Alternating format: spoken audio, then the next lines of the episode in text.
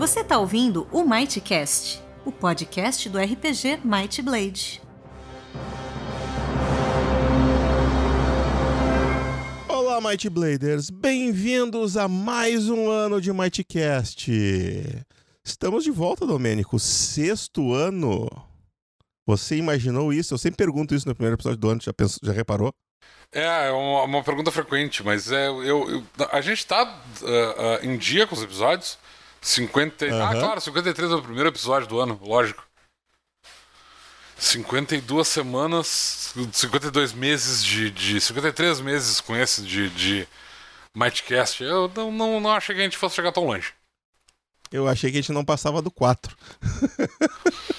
eu, eu, eu, esperava, eu esperava um ano de Mightcast, para ser bem honesto. Assim. Eu esperava uns 12 episódios. Eu acho que a gente tinha uh, assunto para falar durante uns 12 episódios, mas mais do que isso, para mim, tá sendo bônus. E, e, como um bom podcast uh, deve fazer no seu primeiro episódio do ano, nós temos novidades. Nós temos? Nós temos um, um, temos, temos um integrante novo. Ah, é, é. Quem? Agora, agora, agora seremos um trio. Não, não, melhor não, porque ele tá traumatizado com essa coisa de trio. uh... Cadê o Nitsô pra gente fazer um quarteto? Gustavo Browner. Muito obrigado, muito obrigado. Né? Muito obrigado. Legal fazer parte da equipe aí, fazer parte do, do Mightcast. E eu acho que eu falei errado. é Mightcast mesmo. É Mightcast mesmo? Mightcast. Não vai ser Runascast? Não, não, é, o, o, o Might vai, vai continuar com o mesmo nome. Tá, vocês uh, depois editem isso como quiserem, tá? Não, não vai ser vai editado. Ficar... É, a gente não edita, cara, vai, vai reto sempre. Ixi, ai, ai. Eu só corto bobagens, assim, mas coisas quando o cara dá uma derrapada fica engraçada, a gente deixa. Ah, beleza, então. beleza. Então tá, galera. Obrigado pelo convite. Tô fazendo parte aí do Mightcast, né? Vamos ver o que, que vem de bom nesse novo ano né? Vocês falaram a, a... me lembrou quando, quando eu fiz 40, né? Quando eu fiz 40 anos de idade, né? Alguém me disse assim, pô, 40 anos, né? Quem imaginava? Eu imaginava, caralho, eu não esperava morrer, né? Então, tá? então tipo, né? É, é isso. O, o para quem quiser ouvir mais do Brown, ele está no nosso episódio 46, onde a gente fala sobre tradução de RPG. E o Browner não tá entrando só no Mightcast, não quer dizer também que ele vai estar tá em todos os episódios, que ele é uma pessoa ocupada. Ao contrário tá da gente. restaurante agora, né? e, e ele tá se familiarizando com o sistema, então a gente tá. Aqueles episódios que a gente vai falar muito do sistema, de repente ele não vai participar, ou talvez participe ali para dar aquele olhar de leigo, né? O cara tem, o cara tem mais tempo de RPG do que eu e tu. É verdade, né? E aí tu vem com essa de que o cara não tá familiarizado com um sistema que tem 15 páginas de regra. Ah, não, pera aí, né? É, mas eu não sei, ele leu as 15 páginas já, tu já leu as 15 Ué? páginas do, de regra do Might Beijo. Quantidade de perguntas que eu mando pra vocês no WhatsApp. Tu acha que eu tava É, velho, eu acho que tu não, não sei do que o Luciano tá tirando essas. Pois é, é que tu pergunta tanta coisa, parece que tu não leu. Tá? Acho que a gente precisa escrever melhor as regras, cara. Não tá, ela não tá claro. Ai, ai. Sem comentários, não. O Luciano tá se subestimando, na verdade. Eu mando várias perguntas para me familiarizar com o sistema e mando perguntas também de game design, para entender qual foi a ideia deles por trás da criação de certas regras. Então é por isso que, que surgem tantas dúvidas, né? Eu realmente sou perguntador porque eu prefiro. Tem um ditado chinês, né? É melhor ser um tolo por cinco minutos do que um tolo a vida inteira. Então eu pergunto, o pessoal ri da minha cara mas pelo menos eu fico sabendo, né, do que a gente tá falando. É, é importante. E depois a gente pode, inclusive, eventualmente fazer uns episódios assim, da gente conversando sobre o game design do, do sistema. Inclusive, hoje a gente vai falar um pouco sobre isso, né? Entrando até na nossa pauta.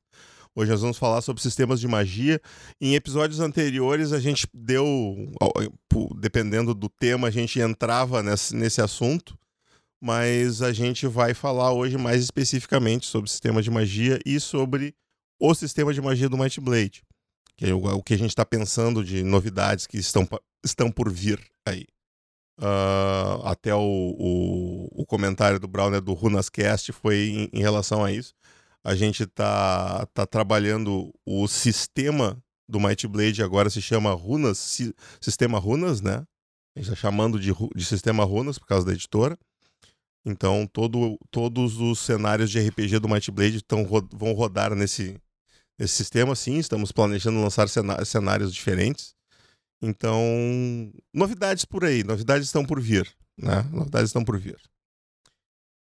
O que, o, o, que aliás, é uma, uma coisa interessante, porque a gente está se preparando para fazer uma revisão do sistema de magia. E agora me dei. Aliás, agora não, me dei conta já faz alguns, alguns dias, depois que a gente falou no assunto, perto do, do começo do ano, com o Axhad, quando a gente estava falando lá daquela, do sistema de magia de marketing. que aliás. Telemarketing. É de telemarketing. Magia de telemarketing. Magia de telemarketing fantástico. Uh, que, que a gente tem um suplemento de magia que estava pronto muito antes da gente pensar nessa revisão e que talvez ele tenha que ser atualizado antes de ser lançado, né? Porque talvez ele, ele mereça uma uma tu, tá falando, tu não está falando do Grimório das, das do Grimório das Pequenas Magias. Eu né? tô falando do Grimório das Pequenas Magias. Tu sabe que ele já foi lançado, inclusive eu já vendi uns 6 ou 7. Ah, é sério? É. Eita, atrasado. atrasado. Mas não, eu não, eu não creio que seja um problema, não, Dominique, porque o, o, o Grimório ele é meio que um, um adendo ao sistema atual que é o sistema que a gente está usando. Essa, essa revisão que a gente está fazendo, ela não vai ser lançada agora. Então a gente precisa continuar dando suporte ao sistema que o pessoal está jogando. E o sistema novo ele vai mudar em talvez na a logística dele vai mudar, mas a lógica dele não vai mudar. A mecânica de, de regras continu, vai continuar a mesma, vai continuar desenhando runas para fazer fazer magia, tu vai, tu vai, vai ter um, uns detalhes diferentes que a gente vai falar mais pro final. Mas, enfim, vai, vai ter aquelas pessoas que vão continuar jogando o sistema, o sistema atual, não vão mudar, porque a gente sempre tem a parcela conservadora da, da audiência que não gosta de mudanças, né? Mesmo que a gente sempre diga que um sistema está sempre em mudança, porque a gente está sempre tentando melhorar ele, tornar ele mais equilibrado, mais eficiente. Mas enfim, a gente hoje vai falar sobre vários sistemas que a gente conhece, Alguns o Domênico conhece, outros o Browner conhece, outros eu e eles conhecemos, porque todos os que eu conheço eles conhecem e eles conhecem alguns que eu não conheço. Então, pra, pra, variar, eu vou ser o que vou falar menos aqui. Apareceu então... o Bilbo, né? Essa foi do Bilbo.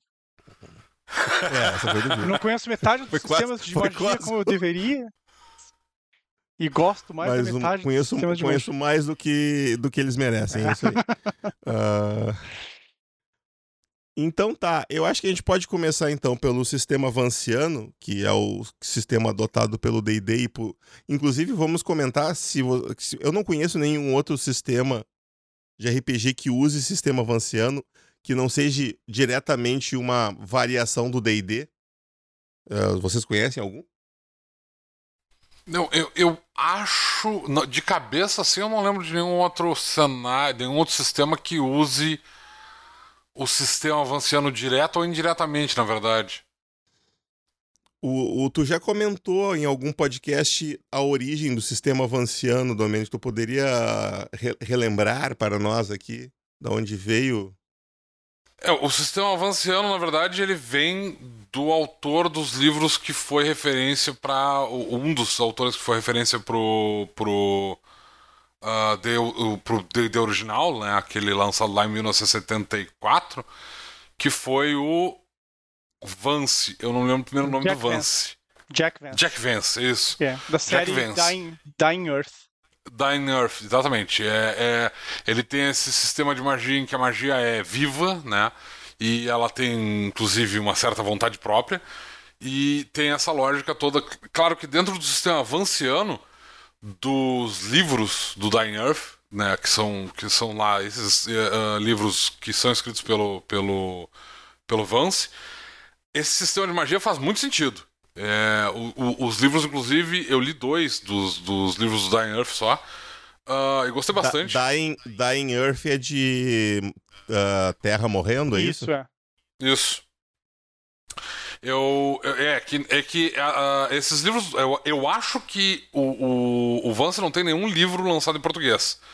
É, eu tenho a impressão, porque ele é um, ele é um autor da década de 60, uh, ah, de pulp principalmente e tal, e depois ele lançou alguns livros. Uh, é, uma série de livros, na verdade, que foi a, o Dying Earth. Eu tenho a impressão de que ele tem uma segunda série depois, mas ele não tem livros publicados em português até onde eu sei. Eu posso estar errado com relação a isso, talvez em anos mais recentes eu, ele tenha. Eu acredito que não tenha, não tenha, porque não tem nenhuma página da Wikipédia dele em português. É. Não deve ter os livros em português também. Então. Uh, por isso que, tipo assim, Dying Earth não tem uma tradução em português, é a Terra Morredoura ou alguma coisa que vale. É, terra Moribunda. Terra Moribunda, pode Boa. ser. Uhum. Uh, porque não tem uma versão desses livros em português, então é tipo tradução livre. A gente tá, né? Não, não, não tem um nome para esses livros oficialmente em português. Terra Moribunda funciona bem, inclusive, como. como... Eu, eu digo que o pessoal tinha que me contratar para traduzir as coisas, porque eu sou bom de fazer essas coisas. Eu, eu, eu ainda prefiro Terra Morredora porque fica bem bizarro e fica na... mais poético. Não, fica ruim mesmo. É, eu gosto de coisa ruim. então, uh, nos livros do Jack Vance, como eu disse, é, né, nessa série especificamente do Dying Earth, eu não sei se ele usa esse sistema em algum outro livro que ele escreveu. Como eu disse, eu li só dois livros dele, os dois dessa série. Uh, dentro desse, do cenário que ele criou, esse sistema de magia funciona bastante. Essa, essa ideia de, tipo assim, tu lança magia e a magia vai embora da tua mente e tal, né? Porque, como eu disse, ela é uma entidade meio que viva. Uh, eu, como, né, tem, ela tem alguma uh, identidade própria, inclusive. É, mas quando a gente traduz isso para o D&D, que usa o sistema avanciano porque foi baseado nessa série de livros, essa mecânica já não funciona tão bem, porque ela não faz tanto sentido. Porque dentro do sistema do D&D tu tem a trama né, de, da magia, Uh, e, e, essa magia, na verdade, ela vem uh, de entidades extraplanares e são concedidas através de estudos se tu for um mago, ou de preces se tu for um sacerdote, ou de pactos se tu for um. um uh, Warlock. Sorcerer. Warlock, Warlock, ou é porque tu é um mutante, se, é, se for no caso do, do, do Sorcerer, feiticeiro. do feiticeiro. Uh, e, e, essa ideia de, tipo assim, tu lançar a magia, tu conjurar essa magia e essa magia desaparecer da tua memória, ela simplesmente não faz sentido nenhum. Eu não sei nem se sequer se em algum momento, eu acredito que sim, em algum livro do D&D deve haver alguma pseudo-explicação sobre por que, que isso acontece, mas ela não faz sentido, porque, tipo, né, tu estudou aquele material, tu sabe o material de cabeça, não faz sentido tu simplesmente lançar aquele. conjurar aquele efeito e ele desaparecer da tua memória e tu não ser mais capaz de lançar, de, de lançar ele de novo. Né? Uma... Uh, então. Uh, acho que nas crônicas de Dragonlance tem quando o Hastling aparece e usa magia, tem umas explicações assim nesse sentido. Tem outros romances de D&D que tem isso também, mas basicamente tu, o mago estuda né? E a, o encantamento, uh, ele reúne a energia que precisa e o encantamento fica fixo na mente dele. Quando ele conjura magia, a, toda aquela energia se vai, né? E leva junto todo o encantamento da, da mente dele e ele precisa estudar de novo. Particularmente, eu não curto. Né? Eu, Gustavo, não gosto do sistema. Nunca gostei, acho muito limitante. O Gary eu acho a primeira coisa que eu mudei nos sistemas D&D quando, quando eu joguei ele. É, o Gary Gygax, ele disse numa vez, uh, ele disse uma vez que essa coisa de memorizar, disparar e esquecer funcionava muito para D&D, né? Porque exigia que o, o jogador se preparasse com antecedência, né? E limitava o poder da classe ao mesmo tempo, né? Fazia as duas coisas ao mesmo tempo fazia o personagem uh, pensar e limitava o poder da classe, né? Eu não curto tanto. E o próprio Gary Gygax, quando ele estava escrevendo o Legendary Adventure RPG dele, ele trocou para um, pontos de energia, né? Então, acho que eu, particularmente, de um ponto de vista de game design, eu acho que é ponto de magia e deu. Né? Não, não faz sentido o sistema avançando para mim. Né? E não é do meu gosto. Né? Esse, é o, esse é a minha opinião pessoal, né? não é. E de game designer, eu não curto. É, talvez dentro daquela lógica do, do, do ODD, né? Do, do DD original lá e tal, ou dos, daqueles primeiros módulos básicos, aquela versão do, do, do Holmes e tal, uh, em que na verdade esses jogos eles eram uh, voltados para tinha, tinha uma, uma lógica de, de competição também, né? Porque tu tinha vários jogadores que participavam de eventos e eles competiam por tesouros e coisas assim, do tipo, basicamente vários mestres uh, mestravam e no final de cada sessão que de, de, cada evento desses e tal havia uma pontuação de acordo com o número de personagens que morreu ou que sobreviveu no caso, né? uhum. a quantidade de tesouro que foi que foi adquirida ao longo daquela aventura e também a quantidade de experiência que foi uh, adquirida pelo grupo e tudo isso somava na pontuação final do, do para definir quem é que ganhava porque tipo o D&D original, né, uh, e o Basic lá, aquelas versões da década de 70 ainda, elas tinham muito esse, é, é, essa ideia é, de, de ser um jogo de competição. Ele não tinha tanto caráter de interpretação que a gente tem hoje. Então, essa coisa de manutenção de, de recursos era muito importante para esse, esse estilo de jogo. Então, para aquele momento, lá na década de 70, a 50 anos atrás, eu até acho que o sistema avançando tinha um certo apelo justamente por esses. Uh, por essas coisas que o Gygax colocou, que era tipo assim, tá, beleza, isso limita a classe conjuradora de um certo, uma certa maneira e faça com que os jogadores uh, tenha que se preparar uh, para a aventura que ele vai enfrentar adiante, né? Eu até acho que nesse aspecto talvez fosse uma coisa que fizesse sentido. Mas para um RPG tradicional, para um RPG como que a gente conhece hoje em dia, para o RPG da década de 90, da década de 80 em diante, na verdade, é, essa lógica não faz o menor sentido, né? E, é, ela não, não a, a ideia de tu ter que fazer a manutenção de recursos dentro do jogo, ela é estupidamente chata em primeiro lugar. Uh, eu tenho certeza absoluta que tem grupo que gosta de ficar contando o número de flechas que tu tem na Java e, e a quantidade de poções que tu tem no cinto e, e, e, fazer o estoque de ração, exatamente o número de rações que tu tem para quantos dias de viagem e tal. Eu tenho certeza que tem grupos que gostam disso, inclusive a gente tem esses, uh, esses OSRs mais grindark que tem essa lógica de, de sobrevivência, que certamente esse é um aspecto uh, relevante para esses jogos, mas para qualquer outro cenário de. Cara, o DD hoje em dia não é mais um, um, sistema que faz isso, né? Ele não é um sistema para isso. Ele não é um sistema mais de exploração e, e, e sobrevivência. Ele é um, um, um, RPG de aventura épica, né? De. de Uh, tem, tem, um elemento de dungeon crawl ainda nele, mas ele não é mais para isso. Ele é para contar uh, grandes aventuras. Então esse sistema ele simplesmente não faz mais o menor sentido pro, pro, para o que o D&D se tornou na quarta edição, na quinta edição, a terceira edição já já já não faz mais sentido esse esse uh, esse sistema. Eu, eu acho que até ali meados da década de 90, talvez se tu ainda quisesse ter esse sistema, porque enfim né? Tu estava passando por revisões, etc. Beleza, o sistema ainda está meio antiquado, a gente sabe que o D&D até aquele momento era um sistema uh, que está muito apegado ao passado por causa da, da, da, direção da TSR e tudo mais, tá, ok. Tu tinha essa desculpa. Mas eles manterem o, o esse sistema da terceira edição e adiante, para mim é um troço que não faz o menor sentido de nenhum ponto de vista que eu olhe. Como é, jogador... Não como, como, como desenvolvedor de jogo, como mestre, para mim não faz o menor sentido esse sistema. Ainda está em uso até hoje no D&D. É, talvez por isso a gente não encontre nenhum outro sistema de RPG usando esse sistema além do D&D e dos derivados dele. Né?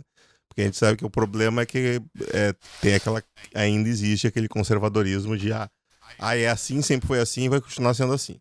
É, então uh, não vamos mudar. Um, tem alguns game designers que eles focam muito na retrocompatibilidade e se deixam limitar por isso, né? Ah, mas se sair isso. a nova edição e o sistema de magia for diferente, vai para o espaço a retrocompatibilidade, sabe? Tipo, é, faz então um manual. É o que eu sempre bati na tecla, faz um manual de conversão, sabe? Explica a lógica da conversão. Quem quiser converter, vai converter. Quem não quiser, vai ficar no, no jogo antigo. Não, e não tem problema nenhum sabe? Não acho que tu vai estar tá alienando. Conheço muita gente que continua jogando AD&D. Exato. Exatamente. Tem Nos um... livros em inglês, inclusive. Uh -huh. Tem um público grande que continua jogando D&D e não vai mudar por causa disso, né? Uh, tem pessoas que ainda estão jogando o Dungeons and Dragons da, da terceira edição pura, né? Que tinha tipo skill lá de scry, coisas assim. E esse pessoal vai ficar, né? Então, e é assim que é. Não tem, e não tem problema nenhum. Então não tem problema nenhum. Nenhum. Nenhum. Nós mesmos, nós tem gente que tá jogando o, o Might Blade segunda edição, o Might Blade primeira edição ainda. Eles gostam do sistema, preferem daquele jeito. E, e é legal tu saber que tem públicos diferentes, né? Tem. A, a gente vai, tá indo por um caminho de tornar o, o sistema um pouco mais robusto, né? Um, com, com mais detalhes, com mais opções, né? Mas tem gente que gosta de ter aquele sistema mais aberto, mais super, hiper, ultra, mega flexível, né? Que o mestre tem que decidir tudo, né? Não tem basicamente todo qualquer coisa que o, o que aconteça o mestre tem que citar. Então vai nesse caso vai ser assim, né? Uhum. É, então, é, eu, eu acho que é, é o gosto de cada um. é aquela história, né? Tipo, não tem um jeito errado de jogar RPG. É. O que acontece é. É, o errado é não jogar. É. Não, não tem uma maneira errada de jogar RPG, assim. é, é, se tu tá seguindo ah, ah, o sistema e tudo mais, e o grupo concorda com isso, não tem jeito errado. Eu não acho que o, o, o sistema avançando do D&D, como eu disse, eu acho que ele, ele faz sentido para aquele tipo de jogo lá, especificamente pro, pro, uh, ou, ou pro ou D&D, pro D&D original, uh, pro Basic, uh, até acho que pro Advanced ele ainda faz sentido e tal. Uh, eu eu, eu Ah. não sei. E eu, eu, acho, eu acho que uh, grupos que continuam jogando esses jogos e se mantêm, entre aspas, fiéis a essas regras, eles não estão fazendo errado porque eles estão escolhendo jogar dessa maneira. É, eu acho que é uma escolha válida como qualquer outra escolha de qualquer outro sistema. Né? Ah, o que, o, que eu, o meu problema, na verdade, é o fato deles manterem o sistema avançando nas versões mais recentes do D&D, porque, né, tipo assim, é- é- o pessoal que tá jogando agora, tipo, a quinta edição, por exemplo, mais da metade das pessoas que tá jogando a quinta edição não jogou nenhuma das versões anteriores do sistema. Ou seja, tu não tem que te preocupar com, tipo, ai, porque isso é tradicional lá do sistema anterior. Cara, maus aí, mas, tipo assim, a maior parte dos jogadores tá pouco se fudendo pra isso, né? Não tá se É, importando com essa Wizard, questão. ti- tira esse sistema aí e já aproveita e troca o D20 por 3D6. Então, melhor. não, não faz nenhum sentido eles manterem essa ah, ah, o, o sistema por esse motivo. Além disso, o sistema tem mudanças ah, mecânicas para tu usar o sistema de uma maneira mais flexível que faz qualquer pseudo-explicação que eles tenham, tenham dado em livros ah, como, como o Browner mencionou lá no, no, no Dragonlance e tudo mais, de como é que a magia funciona, a própria trama já foi des- ah, desmontada e remontada ah, entre edições várias vezes e o sistema atual não precisava mais ser semelhante a esse sistema dessas, ah, dessas versões lá. Tipo, cara, o, o- o- o- os romances de Dragonlance foram escritos na época do AD&D, cara. Tipo, metade da década de 90. Os livros já têm 30 anos, né? Então, tipo, não, eu- eu não vejo por que continuar batendo nessa tecla. Ah, aliás, tu perguntou sobre um outro sistema que usa o, o, um- o sistema avanciano. O Tagmar usava um sistema que era semelhante ao, do, ao, ao- ao sistema avanciano. Exceto que era melhor. Porque apesar de que o sistema do Tagmar usava a lógica de tu lança magia e tu esquece a magia, eles tinham uma questão de que tinha. Tu, tu selecionava as magias tu- que tu tinha acesso, e essas magias, elas. ah, ah, é, é semelhante ao que acontece com o DD quinta edição, mas que não tinha nas, nas edições. ah, acho que na terceira edição em diante tem isso. Mas não tinha no D&D, por exemplo, que era a ideia de progressão de magia. Do tipo, olha, eu tô no, no primeiro nível, a minha magia faz um D6 de dano. Eu cheguei no terceiro nível, agora ela faz 2D6. Então, o Tagmar já tinha isso com as magias, né? As magias, elas ah, ah, aumentavam de potência à medida que tu aumentava de nível. Mas eu tenho quase certeza, eu não tenho certeza absoluta agora, porque faz, enfim, mais de 30 anos que eu não jogo Tagmar. Mas eu tenho a impressão de que eles usavam uma, uma lógica semelhante à do do D&D nesse sentido. Eu acho que era o sistema era semelhante ao do ao, ao sistema avançando nessa ideia de que quando tu lançava a magia, ela fugia da tua mente.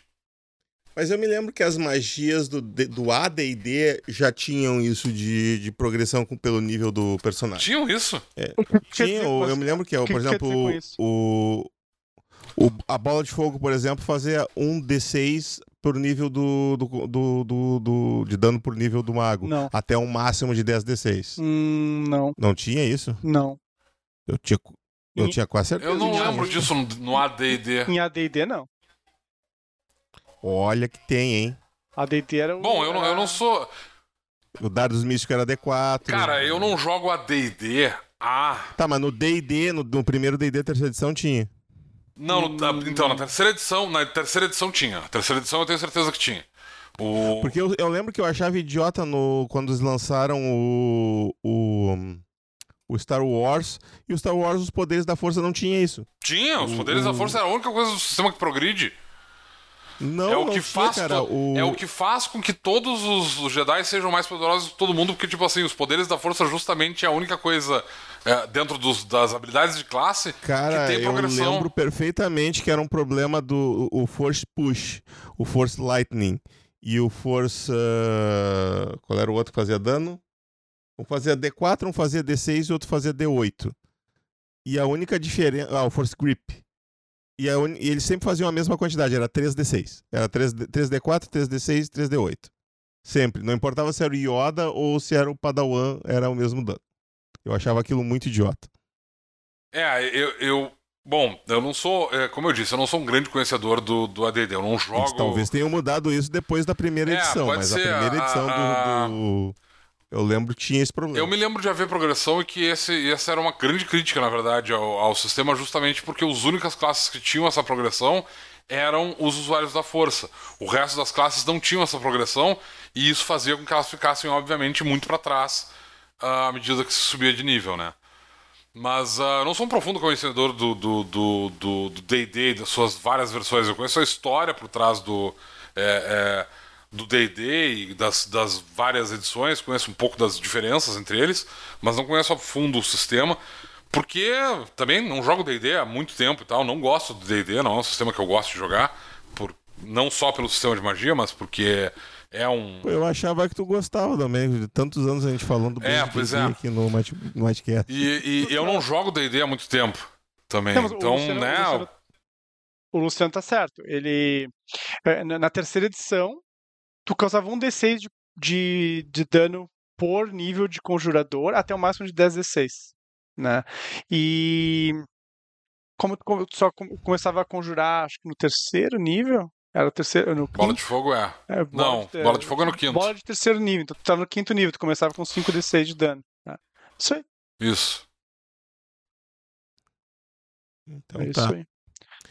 É. Mas isso é o sistema vanciano, né? Então, eh, TLDR, né? Para quem quer pegar só o, o- grosso do que a gente está falando, o sistema vanciano era assim: o conjurador ele tinha um número de magias que ele conhecia e que poderia lançar de cada nível ou de cada círculo, e ele aprendia novas magias ao longo do tempo de cada nível que ele podia conjurar. Ele o conjurador tinha que estudar, né? Um mago tinha que estudar as magias para ter elas de novo, porque cada vez que ele conjurava ele as esquecia. Enquanto que o feiticeiro, depois né, já na terceira edição, ele não esquecia, mas ele tinha um acesso a um número menor de magias e assim por diante, variantes nesse nesse sentido, assim. Isso era o sistema vanciano, né? É, isso era não, isso é o sistema avançando, ele ainda tá na quinta edição. É, ele, ele continua existindo, né? Também não deixou de existir só porque, né? É, Então- tem isso também. Ele... Não é porque é ruim que a gente vai parar de fazer dinheiro com ele, né? Vamos lá. Então tá, vamos então pro falar agora sobre um outro sistema que eu gosto muito, particularmente, que é o sistema do Mago Ascensão, que pra mim é o melhor sistema de magia desde que tu- todo mundo joga de mago, né? Senão fica, fica ruim. Senão ele fica bem ruim. Se todo mundo for mago, ele funciona ma- maravilhosamente bem. Esse é um pouco o problema de Que que todo vocês título acham do World do- of Darkness, né? Então, se tu jogar só de É, vampiro, é- todos os vampiros estão bem. Se tu jogar só de lobisomem, tá tudo bem. Mas se tu Sim. jogar. O problema é quando alguém não joga, né? O, o inside da, caixa. É, sempre É, que tu é. bota alguma coisa diferente, ou, ou o cara fica desbalanceadamente forte ou desbalanceadamente fraco, e era isso. O problema é quando o cara resolve jogar de Highlander, né, brother? pois é. Mas isso será solucionado. Então, que bom, que bom, que bom. Mas é, eu, eu, particularmente, eu gosto da lógica do, da maneira como ele funciona, no sentido de que a magia é aquele e- que entra naquela lógica do, do, do verbo e do adjetivo, né? Que é criar, fogo, moldar, água, destruir, Uh, que, só que ele padroniza isso pelos níveis né, da, que, o, que o personagem tem em cada esfera. E as esferas, nove esferas de magia englobam um, um conceito mais amplo do que, que aquela, aque, aquela esfera pode. Uh, aonde aquela esfera atua, né? E aí tu tem que combinar as esferas e os níveis dela para definir se tu consegue. para definir o que, que tu vai fazer, né? É, então. É uma magia que exige uma grande criatividade por parte do, do jogador, né? Uh, obviamente, jogadores mais criativos levam uma grande vantagem nesse sistema e mestres poucos criativos acabam apanhando muito. Uh, mas é um sistema que me, me agrada bastante. Eu não sei qual é a opinião de vocês aí. É, eu tenho uma opinião contrária com relação a esse sistema. Eu não gosto dele, na verdade, uh, justamente por causa disso, porque ele, ele tem essa. Ele, ele é. Ele faz com que jogadores, não necessariamente mais criativos, aí que tá. Porque se o cara tem ideias absolutamente estapafúrdias para fazer magia, né? Tu pode considerar isso como um traço de personalidade, de, de criatividade, mas por outro lado, tu pode considerar também que o cara tá só sendo um grandíssimo troll, uh, o que não deixa de ser uma forma de criatividade, na verdade. Uh, esse cara leva muita vantagem sobre o, o, os outros jogadores. Eu joguei mago muito pouco, eu joguei, eu joguei três campanhas de mago ao longo da minha vida inteira. E eu fazia questão de jogar com personagens que não tinham acesso à magia, ou tinham acesso a várias esferas, todas no nível básico, para mim ficar só detectando efeitos e tal, e não precisar usar. Ficava lá só sentindo. Eu, é, eu só detectava magia em suas várias formas e tal. Eu era um radar ambulante porque uh, uh, eu, eu achava muito limitante o, o, sistema de magia por vários motivos. Porque, tipo assim, ele tinha a questão da ubris, então, tipo assim, se tu usar o mesmo efeito várias vezes seguidas, o mestre vai te penalizar por isso. Tem a coisa toda do paradoxo, então, dependendo das tuas rolagens de dados, mesmo que tu tenha uma ideia fantástica, tu pode tomar um, um, um revés muito grande do sistema. Uh, eu não gostava do sistema, eu achava ele bem ruim, mas eu acho que a minha maior crítica com relação a isso era exatamente esse. Tipo, é, é, o, o mestre tinha muito trabalho com esse sistema, porque não dava para saber o que é que os jogadores vão aprontar nas suas, nas suas aventuras, e isso, para um mestre, é muito complicado às vezes e tal. Uh, não, não só não só porque atrapalha o andamento do jogo, uh, né, a aventura que foi programada, ok, o, o, um bom mestre teoricamente tem que ter uh, tem que ser capaz de, de improvisar à medida que os jogadores tomam decisões, e todo mundo sabe que jogadores sempre vão tomar decisões que o mestre não está preparado para ter. Mas é, o sistema de magia do mago ele permite que o, o, o jogo desande muito rapidamente. Mas assim, muito rápido. Eu, eu vi isso acontecer em muita, em, nas mesas que eu joguei. E nas mesas em que isso não acontecia é porque o mestre era extremamente chato com, com, com como os efeitos funcionavam. E ele simplesmente dizia: Olha, isso não funcionou, por que não? Porque eu não quero que funcione. Então eu acho o sistema de mago muito ruim pro, pro, uh, em geral, é, por, enfim, por esses motivos. Eu, eu não gosto dele, de, de forma alguma. Eu acho Gustavo, o sistema do mago. Um contraponto? Eu acho o sistema do mago muito bom por um lado, assim, por causa da, da criatividade. Né? Ele te, te dá uma, uma ampla. Uh, um amplo espaço para criar né, para usar a imaginação, para combinar os efeitos, né? Só que uh, eu entendo o que o, o Domênico está falando e eu acho que de um ponto de vista de game design isso é um problema do sistema que tu não consegue enxergar o final, sabe? É, um bom game design ele tem que prever mais ou menos até onde a coisa pode ir sabe? Dá para fazer isso aqui com esse sistema. Inclusive o Monte Cook uma vez falando sobre o sistema D20, ele disse que um dos problemas do sistema D20 era que eles não tinham testado as possibilidades. Então dava para surgir coisas que nem o Pum Pum, aquele aquele kobold, sabe? Kobold. É. Uhum. Então, eu, o não sei, não sei, explica, o que eu fiquei curioso. Era, era um super combo que tu pegava, acho que a raça Kobold, meio alguma coisa com a classe tal, e depois no próximo nível a outra classe juntava com o fit tal, e pegava uma outra habilidade de classe de uma terceira classe, e ia juntando, e lá pelo quinto ou sexto nível, ele era tão ele era mais poderoso que qualquer criatura no planeta. Né? Então ele, ele conseguiria destruir qualquer coisa. Ah, eu, eu já vi, eu já vi uns caras no, no, TikTok falando desses combos. Tem um combo lá de como é que tu te torna um dragão e tal. Eu, tem, eu tem não umas, me lembro, umas receitinhas. Eu não assim. me lembro os detalhes do Pum Pum, do Pam Pam, mas uh, era basicamente isso. Assim, com a combinação certa, tu conseguia fazer um personagem extremamente poderoso, ainda que ele não fiz, quase não fizesse sentido de um ponto de vista uh, de jogo, assim, sabe? Então, o, de um ponto de vista de game design, eu acho que tem que ser capaz de ver onde é que limita a coisa para exatamente para tu poder uh, criar um jogo melhor. Né? E não limitar no sentido de, ah, eu vou limitar a imaginação de alguém. Não, nada a ver. É limitar no sentido de, cara, isso aqui é plausível dentro da proposta do nosso jogo, sabe? Talvez a proposta do Ars Mágica e até do Mago Ascensão ou Mago Despertar seja não ter limites em algum ponto. E aí faz total sentido.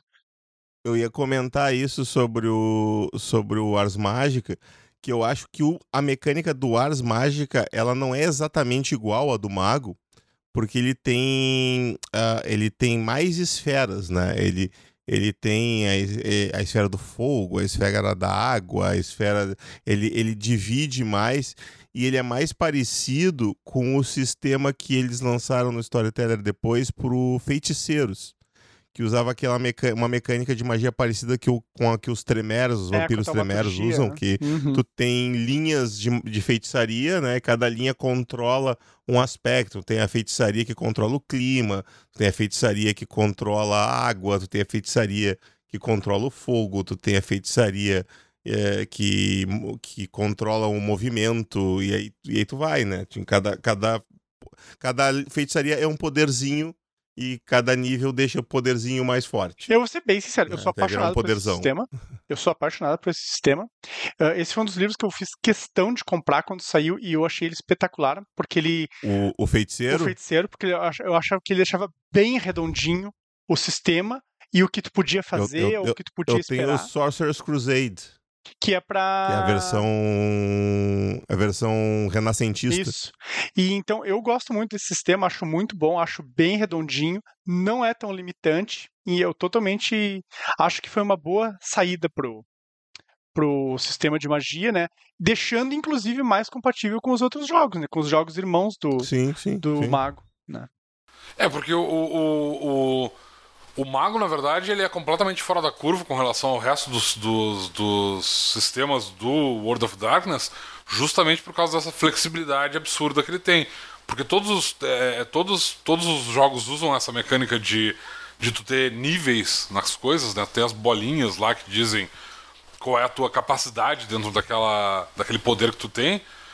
Só que todos os outros ah, jogos, é, o, o lobisomem, o vampiro, o changeling, o sei lá, o, o- as núminas lá do, do caçadores, ah, as, as- os kifs do, do do changeling, para cada nível que tu adquire, tu ganha um poder que tá bem explicado como é que ele funciona. É claro que tu sempre tem, porque a gente tá falando de RPG, tu sempre tem uma certa ah, flexibilidade no que, que tu vai fazer com aquele poder, né? Como é que tu vai usar ele e até onde tu pode esticar. E eu acho que isso é uma, uma, uma qualidade do sistema que é bem desenvolvido. É tipo assim, tá, beleza, eu vou te dar, eh, tu tem esse poder.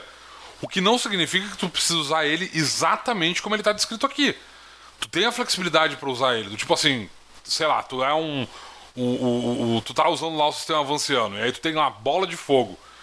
E aí tu diz, cara, eu quero usar minha bola de fogo, mas eu quero usar minha bola de fogo para causar um D6 de dano naquela tora ali para fazer fogo na a- a- a- começar um fogo para fazer uma fogueira. O mestre tem que ser muito, muito filho da puta pra dizer não, tu não consegue fazer isso. Porque tipo assim, tu só consegue usar a magia como receita de bolo e ela só faz o efeito como ele tá descrito ipsis literis dentro do É. livro. A Eu sempre achei vapor, né? essa Hã? A todo vapor seria aquela a vantagem que tu aplicava nos superpoderes do GURPS, né? Tá sempre, tu sempre usa É. o máximo. Sempre usa no máximo É, e tu não não, não, tu não pode eh, fazer o troço funcionar de outra maneira e tal. Eu acho isso extremamente limitante dentro de. de, de, eh, na, na verdade, isso não é um- uma, uma limitação necessariamente do sistema de RPG. Eu acho que quando tu coloca esse teto máximo, como acontece com o sistema avanciano, por exemplo, ou como acontece no Might Blade, tu tá dizendo até onde, ah, qual é a capacidade máxima que um dos efeitos, que os efeitos que tu tem podem chegar. O que não significa que o jogador não pode usar isso de maneira criativa e dizer, olha, eu vou usar isso de uma maneira alternativa para fazer um efeito semelhante usando essa mesma habilidade. Tipo, ah, eu tenho aqui bola de fogo, ela permite que eu faça, sei lá eu, no, no, no Might Blade faça 20 pontos de dano, mas eu não quero explodir a Tora. Eu quero fazer ela causando ali 5 pontos de dano só pra que essa ah, Tora pegue fogo e comece e eu possa começar um, um- um- uma fogueira de acampamento com ela.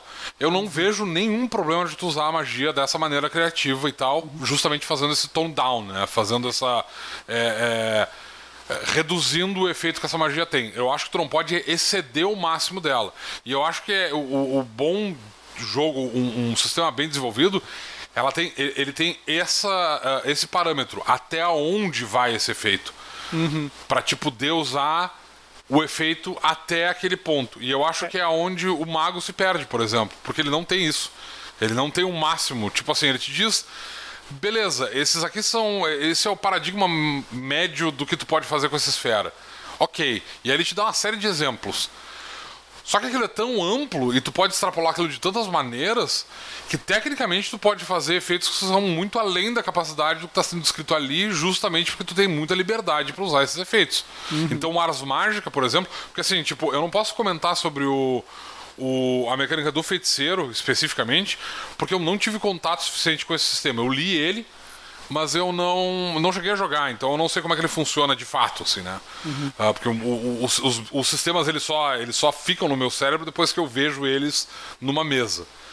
Ah, mas o Ars Mágica, por exemplo, ele tem essa lógica do tipo, ó, além de tu ter que ter aquela esfera de magia que faz que, que compreende aquele tipo de efeito, tu também tem os verbos que dizem o que, que tu pode fazer com aquela esfera. Então, tipo assim, se tu tem um controle alto de fogo, por exemplo, isso não quer dizer que tu pode produzir uma bola de fogo, mas isso quer dizer que tu pode, por exemplo, usar aquela fogueira de acampamento que já foi criada e ah, manipular ela para que ela seja usada na forma de uma bola de fogo. Tu faz o fogo saltar dali na direção que tu quer.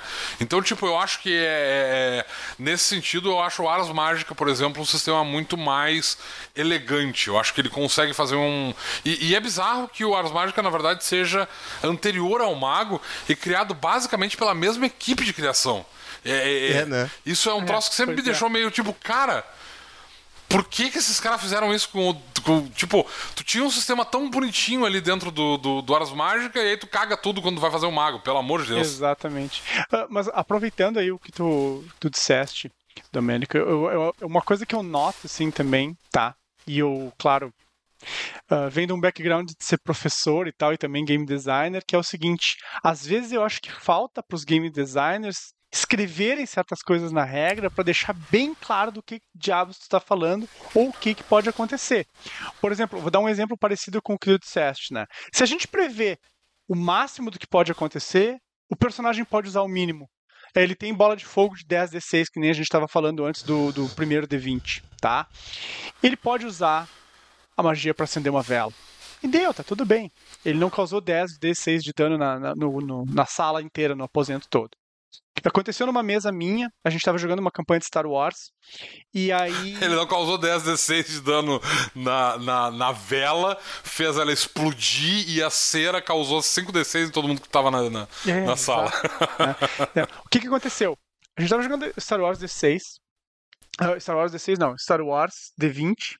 E os jogadores tiveram um, tiveram um combate contra um outro grupo de Jedi. E aí, um dos personagens deu um crítico. E esse crítico ia matar o NPC. Só que o NPC era o Obi-Wan. E aí eu olhei pro, pro jogador, que era um fanático de Star Wars mesmo, fanático de verdade. E eu disse assim, e aí, tu vai matar o Obi-Wan? E ele, ah, tem como eu dar um dano só pra desacordar ele? E aí foi um judgment call total meu do mestre, assim. Sim, tu não precisa, tu deu um crítico, não precisa ser para matar. Desacordou, tá tranquilo, sabe? Daria dano para matar, sim, dividia o Obi-Wan no meio, em quatro, sabe? Fazia um, uma salada do Obi-Wan.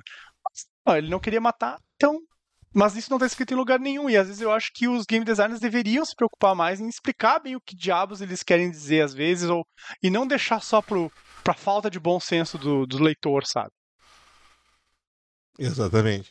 É, Porque se deixar pro bom senso do leitor, eles nunca vão encontrar. É que tem uma. É sempre a falta que acontece. É que o problema, na verdade, tem, porque tem um problema com relação a essa lógica de game design de tu, ten, de tu tentar explicar essas coisas dentro do seu sistema. É o fato de que, na verdade, tu engorda o sistema como um todo e tal, e mesmo que tu deixe isso claro, se tu deixar isso claro num momento do livro, tu vai ter que deixar isso claro em outros momentos do livro também, para explicar do tipo, olha, quando tu usa combate desarmado e tu vai dar um soco em alguém, tu não precisa causar o dano igual à tua força, tu pode fazer um pouco menos de dano, tu não precisa dar o teu dano se tu for um monge e fazer um D20 de dano e aí se tu tirar um 20 no, no resultado do dado, tu precisa necessariamente usar o resultado ao invés de tu dizer, não, beleza, eu vou causar só uh, uma uma fração desse dano para desacordar o cara, ou eu vou escolher fazer tipo só um de dano para só uh, bater nele e, e, e provar para ele que eu conseguia acertar ele se eu quisesse,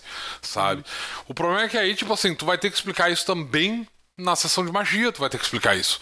E aí, quando uhum. tu estiver falando de combate com armas, tu vai ter que colocar uma coisa lá sobre isso também. E, e, é, eu acho que tem uma, uma, uma questão. Uh, eu acho que. Eu concordo que isso poderia ficar mais claro dentro do RPG, porque tu poderia escrever isso, mas eu também acho, por outro lado, que, tipo assim, cara, se tu não tá permitindo isso na tua mesa como mestre, tem um problema em como é que tu lida com as regras. Do tipo assim, né? Tu não tá jogando um jogo eletrônico em que tudo é matematicamente aquilo que. o resultado que o jogo te apresenta. Tu tá jogando um jogo de interpretação de papéis tu tá ali na mesa e o jogador te diz o que ele quer fazer e tal. É, é a mesma lógica do tipo assim: ah, o jogador decide que ele vai fazer tal coisa. E o mestre diz, cara, tu não precisa rolar para fazer isso. Sabe? Sim. Ou tipo, ele acha que a ideia é tão fenomenal e tal que ele diz, cara, tu fez isso automaticamente, mesmo que fosse uma coisa difícil e tal. O mestre decide que, que não quer que, que haja uma chance de falha ali. É, é, essas coisas, na verdade, é, é eu acho que não é, é, não é necessariamente uma coisa que tenha que estar. Tá no sistema básico de regras necessariamente, talvez isso possa estar ali num, numa sessão de conselhos do mestre ou numa.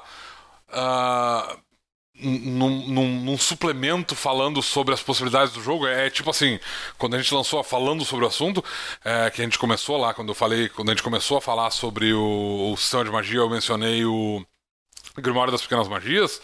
Isso foi uma coisa que a gente incluiu no Grimório das Pequenas Magias lá foi uma, foi uma questão eh, relativa à magia criativa, formas, tipo assim, justamente dizendo isso para os jogadores e para os mestres, tipo, olha, tu não precisa necessariamente usar a magia para fazer exatamente o que está descrito na magia. Tu tem a, a, magia parede de gelo, isso não significa que tu precisa fazer sempre uma parede de gelo que vai ter 3 metros por 3 metros, com um metro de espessura. Tu quer usar a magia parede de gelo para criar cubos de gelo para uh, uh, gelar a bebida dos teus companheiros que estão na mesa, cara, por que, que tu não pode fazer isso, entende? Tu tem o conhecimento para fazer uma parede de 3 por 3 metros de, de, de, largura de gelo, congelando o ar à tua volta? Poxa, fazer uns cubinhos de gelo para jogar dentro do copo dos caras não é tão difícil assim, né? Então, tipo, uh, a, a gente tem essa preocupação de deixar isso uh, colocado e tal, mas eu não acho que isso necessariamente precisa estar dentro do sistema, a não ser que tu tenha no teu livro. Uh, que tu tenha um livro, um único livro e tal, básico, e ele tem uma sessão voltada para o mestre, aí ali sim eu acho que é o lugar para te dizer para o mestre especificamente, olha, velho, é, tu não precisa usar tudo sempre no, no, no máximo. Uh, ou enfim, qualquer uma dessas outras exceções e tal que a gente está falando aqui. Mas uhum. eu, eu não sei até onde isso. Eu concordo que nenhum sistema deva ser sempre no máximo. Eu acho que aquilo é, é, é, o teto do que tu pode fazer, mas isso não significa que tu precisa fazer o teto todas as vezes. Mas eu não sei até onde isso necessariamente precisa estar no livro. Pra, porque é, é, eu não sei até onde isso não aumenta o número de coisas que o jogador tem que ler para entender o sistema, e essas descrições e explicações que na verdade meio que menosprezam a inteligência do jogador, elas são realmente necessárias e tal. Eu acho que é uma Eu coisa não sei, eu- tu colocar num, num, num capítulo do mestre, sabe? O mestre, É, é. sabe? É, exato. E o jogador que vai ler esse capítulo, ele vai ter mais clareza a respeito disso, e ele pode dizer, ah, mestre, li lá no, no capítulo do mestre que de repente dá pra fazer assim, em vez de lançar essa magia de gelo aqui pra fazer uma parede 3x3, né? E, bom, vai, vai ser uma recompensa pro jogador que leu, e pro mestre vai, vai ser. Ele vai estar preparado pra saber que ele não precisa sempre usar tudo ao máximo, né? Ou sem que ser sempre tudo a todo vapor, ou exatamente como tá descrito, né? Então eu acho que é uma boa, né? O capítulo do mestre. Aliás, é um bom, isso, um, né? um, um, um bom parágrafo para acrescentar no capítulo do mestre, Domênico. Temos que anotar isso. Eu, eu tenho a impressão de que o, o- já tem alguma. Bom, enfim. É, Não tão, não tão direto, eu acho que não tem tão, tão claro isso. é, é provável que não. Na verdade, eu, eu, eu, eu tenho. É, É esse- que a gente usa isso há tanto tempo, só que não, É. não tá lá no livro. Eu tenho uma memória muito bizarra com relação ao material do Might Blade que já foi escrito, justamente porque, tipo assim, eu tenho certeza absoluta que eu já escrevi isso em algum lugar. E aí eu vou procurar nos livros e tal, e não tá lá, eu não escrevi isso, não tá descrito em lugar nenhum. Tipo, eu faço um headcanon, né? Eu faço uma. uma eu, eu crio uma série de, de lógicas no meu cérebro que eu acho que estão descritas no livro e que eu tô usando a vida inteira e tal, desde que eu comecei a processar o jogo, talvez, ou, ou um pouco depois, sei lá. E, e aí eu percebo que elas não estão no livro. Eu acho isso muito bizarro. Tem que ficar, Eu- eu- tem que anotar eu- tudo. Eu, vou, eu preciso trazer, trazer um assunto de volta que a gente comentou há pouco sobre. Eu estava comentando sobre os poderes da força do do Star do D&D, Star Wars, né? Star Wars D20. E eu, eu, eu, lembrei que eu tinha o livro aqui, eu fui dar uma olhada enquanto vocês estavam discutindo aí. Force Strike. 3d4 de dano, independente do nível, sempre. E os outros poderes da força é igual. A única coisa que muda com o nível é a, a, a dificuldade, a classe de dificuldade pro cara ah, resistir ao efeito. Mas se ele tomar um Force Strike do Padawan, que é recém saiu da escola, ou do, do Yoda, ele vai tomar 3d4 de dano. Mas tu não tem nenhum talento pra aumentar isso em. Absolutamente nada. É, eu, eu tenho certeza que. Bom, eu, eu acredito que isso provavelmente seja a É primeira que edição. teve um segundo poder. É. Não, esse, esse que, eu, que eu tô lendo é o revisado já. Já Pois é, isso é bizarro, porque eu me lembro que isso foi uma das críticas que foi feita ao sistema com muita força. Talvez E- isso e fosse siste- da Tem, o, tem o, o, o Star Wars Saga, que é aquele Sim. quadradinho Uhum. que veio Sim, depois, que eu não sei como é que é. É, não, não, ele não, é mas bem, é. Ele é, bem, ele é bem melhor. Ele é bem melhor em tudo, né? Então, ele é um. O Star Wars Saga é muito bom em todos os níveis, assim. Então. Talvez ele não tenha. Eu não vou botar a mão no fogo por ele ter ou não ter, mas é um baita sistema, então. É, pode ser o contrário, na verdade, né? Porque pode ser que ah, isso fosse uma coisa da primeira edição e aí eles tenham mudado isso na segunda edição justamente porque ah, o É. pessoal reclamou muito na primeira edição. Eu acho que não, porque eu, eu li a primeira vez na primeira edição e já achei ruim. É, cara, assim, ó, como eu disse, eu não sou um grande especialista em D&D, então, tipo, sistema D20 não é uma coisa que me pertence profundamente. Mas enfim, vamos, vamos falar sobre um outro sistema D20 aqui que eu não conheço, que o Browner comentou, que é o Mutantes e Malfeitores. É que sobre o qual só o Browner vai falar dessa vez, porque, tipo assim, eu não conheço esse sistema, eu nunca é, o que joguei eu esse troço. sei do, do Mutantes e Malfeitores é que ele é, ele é feito em cima do, do True 20, né? Que é aquele sistema do Chris Pranas que usa só o D20. Né? É, eu não tenho certeza também sobre isso, mas a, a impressão que eu tinha era essa. Eu, eu, só o que eu sei sobre Muta- Mutantes e Malfeitores é que é so- sobre super-heróis. Até pouquíssimo tempo atrás, inclusive, eu não sabia, aliás, até quando a gente, quando a gente pensou nessa pauta e o, e o Browner falou do, do Mutantes e Malfeitores, eu fiquei tipo, tá, mas Mutantes e Malfeitores é de 20? Eu não sabia nem disso, cara. Então, tipo assim, eu não, não conheço nada sobre esse sistema. Bom, Mutantes Então vai lá, Malfeitores. Browner, brilha. Muta- Mutantes é que como um vampiro, né?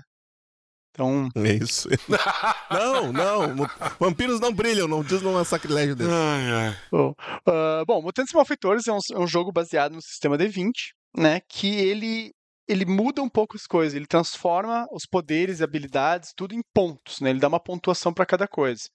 E tu pode criar os efeitos e os poderes do teu personagem baseado nisso, né? Cada poder e seu efeito tem um custo em pontos. E tu tem um budget de pontos, né? Tu tem um orçamento que tu pode usar para comprar ou criar os poderes, os teus poderes uh, de acordo com os custos que eles têm. É um sistema bem equilibrado e ele serve para dizer assim, a fonte de um poder é o quê? Sabe? Sei lá, radiação de uma aranha, uh, magia, e assim vai. Né? Então, tu cria os poderes de acordo com a tua necessidade. Ele tem um sistema de magia também próprio, mas basicamente tu pode criar todos os efeitos de magias a partir do teu dos, da, dos pontos que estão no livro básico, né? Tu não precisa ir além do livro básico para isso. Apesar de que dá um pouco mais de, né? abre um pouco o teu leque de opções. Mas é basicamente isso. Tu quer criar um poder, tu vai somando efeitos.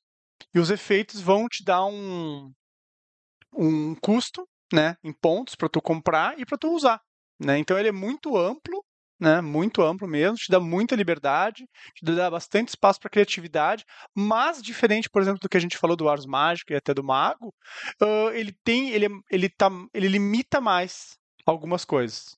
Né? Ele tá, eu acho que do ponto de vista de game design, ele é um pouco mais redondo, um pouco mais fechadinho do que o Ars Mágica ou que o, o Mago. Né? Então isso é uma coisa boa. Né? Isso é uma coisa boa. Uh, tem muita gente que sim, gosta, sim. Né? tem um, um, grande fandom, né? Dá para usar também como uh, até para RPGs de fantasia medieval. Tu pode jogar uma campanha de fantasia medieval usando só as regras do, do Mutantes e Malfeitores, né? Que se presta para isso, se presta para tu criar poderes mágicos, itens mágicos e coisas do gênero, sabe? In a nutshell, é isso. Beleza, eu, eu realmente também não conhecia muito.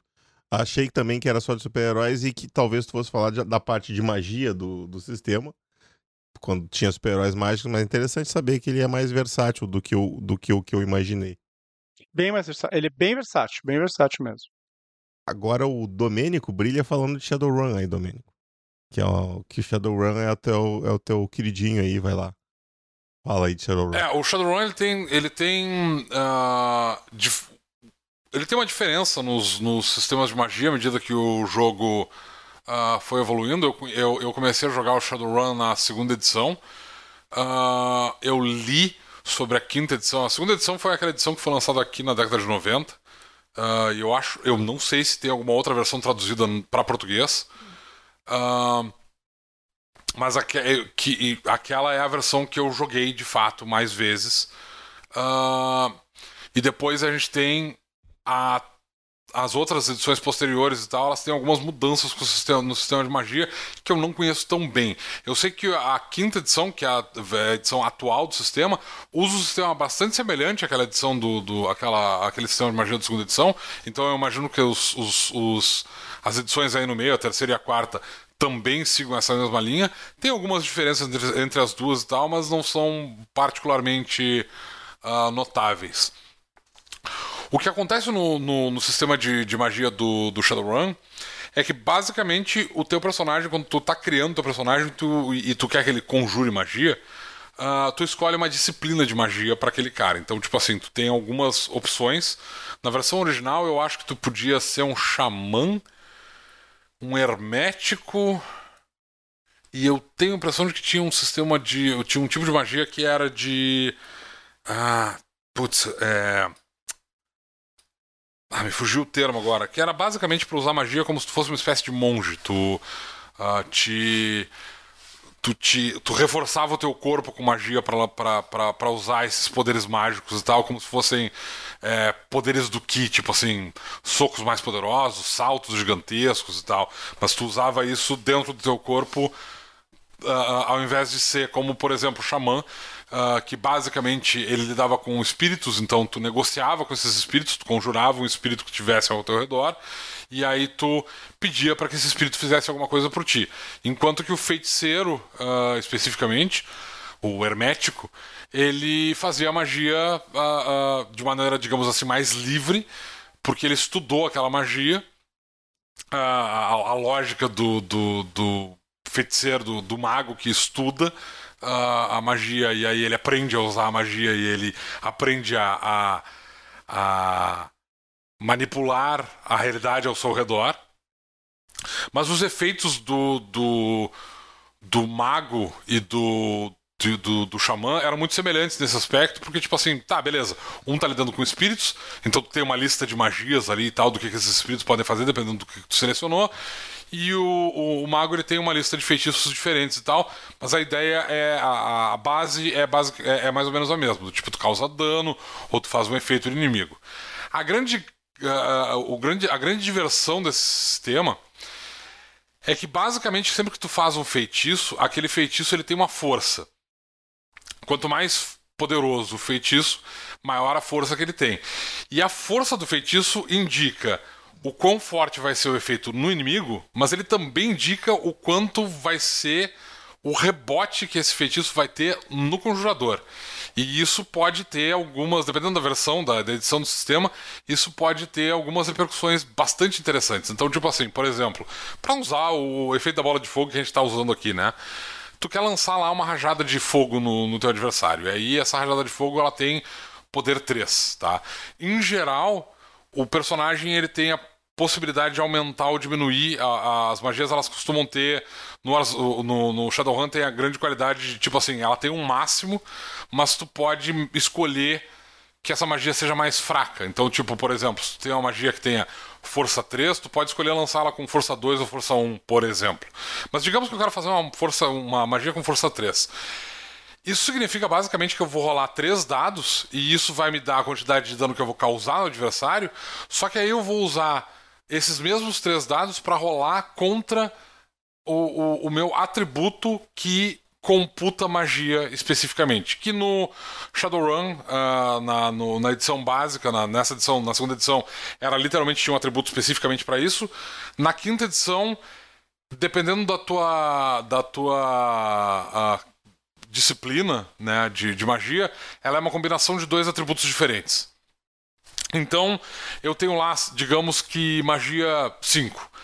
Uh, e aí eu rolo esses 3d6 e aí eu vou comparar o resultado desses dados com a minha com o meu a, a, minha magia e vou ver quanto de dreno de magia eu vou sofrer no processo. Isso vai me causar um dano que geralmente era um, um dano uh, o dano não costumava ser particularmente uh, problemático pro personagem, e às vezes tu não tomava dano nenhum, mas ele também vai me dizer, a quantidade de sucesso também vai me dizer durante quanto tempo eu não posso usar aquela magia em turnos posteriores. Então, tipo, sei lá, usando esse exemplo, né? Rolei os 3d6, fiz os, o, o, dano dela lá, rolei os 3d6 para saber qual é o número de sucessos tu vai ter, e a magia me acertou com 3 dados de sucesso. Então eu tomei um dano, e durante os próximos 3 turnos eu não posso repetir essa magia. Do tipo, ó, se é, é, é, é uma magia de fogo, basicamente isso significa que eu exauri a minha capacidade de produzir aquela, aquela, aquela forma de energia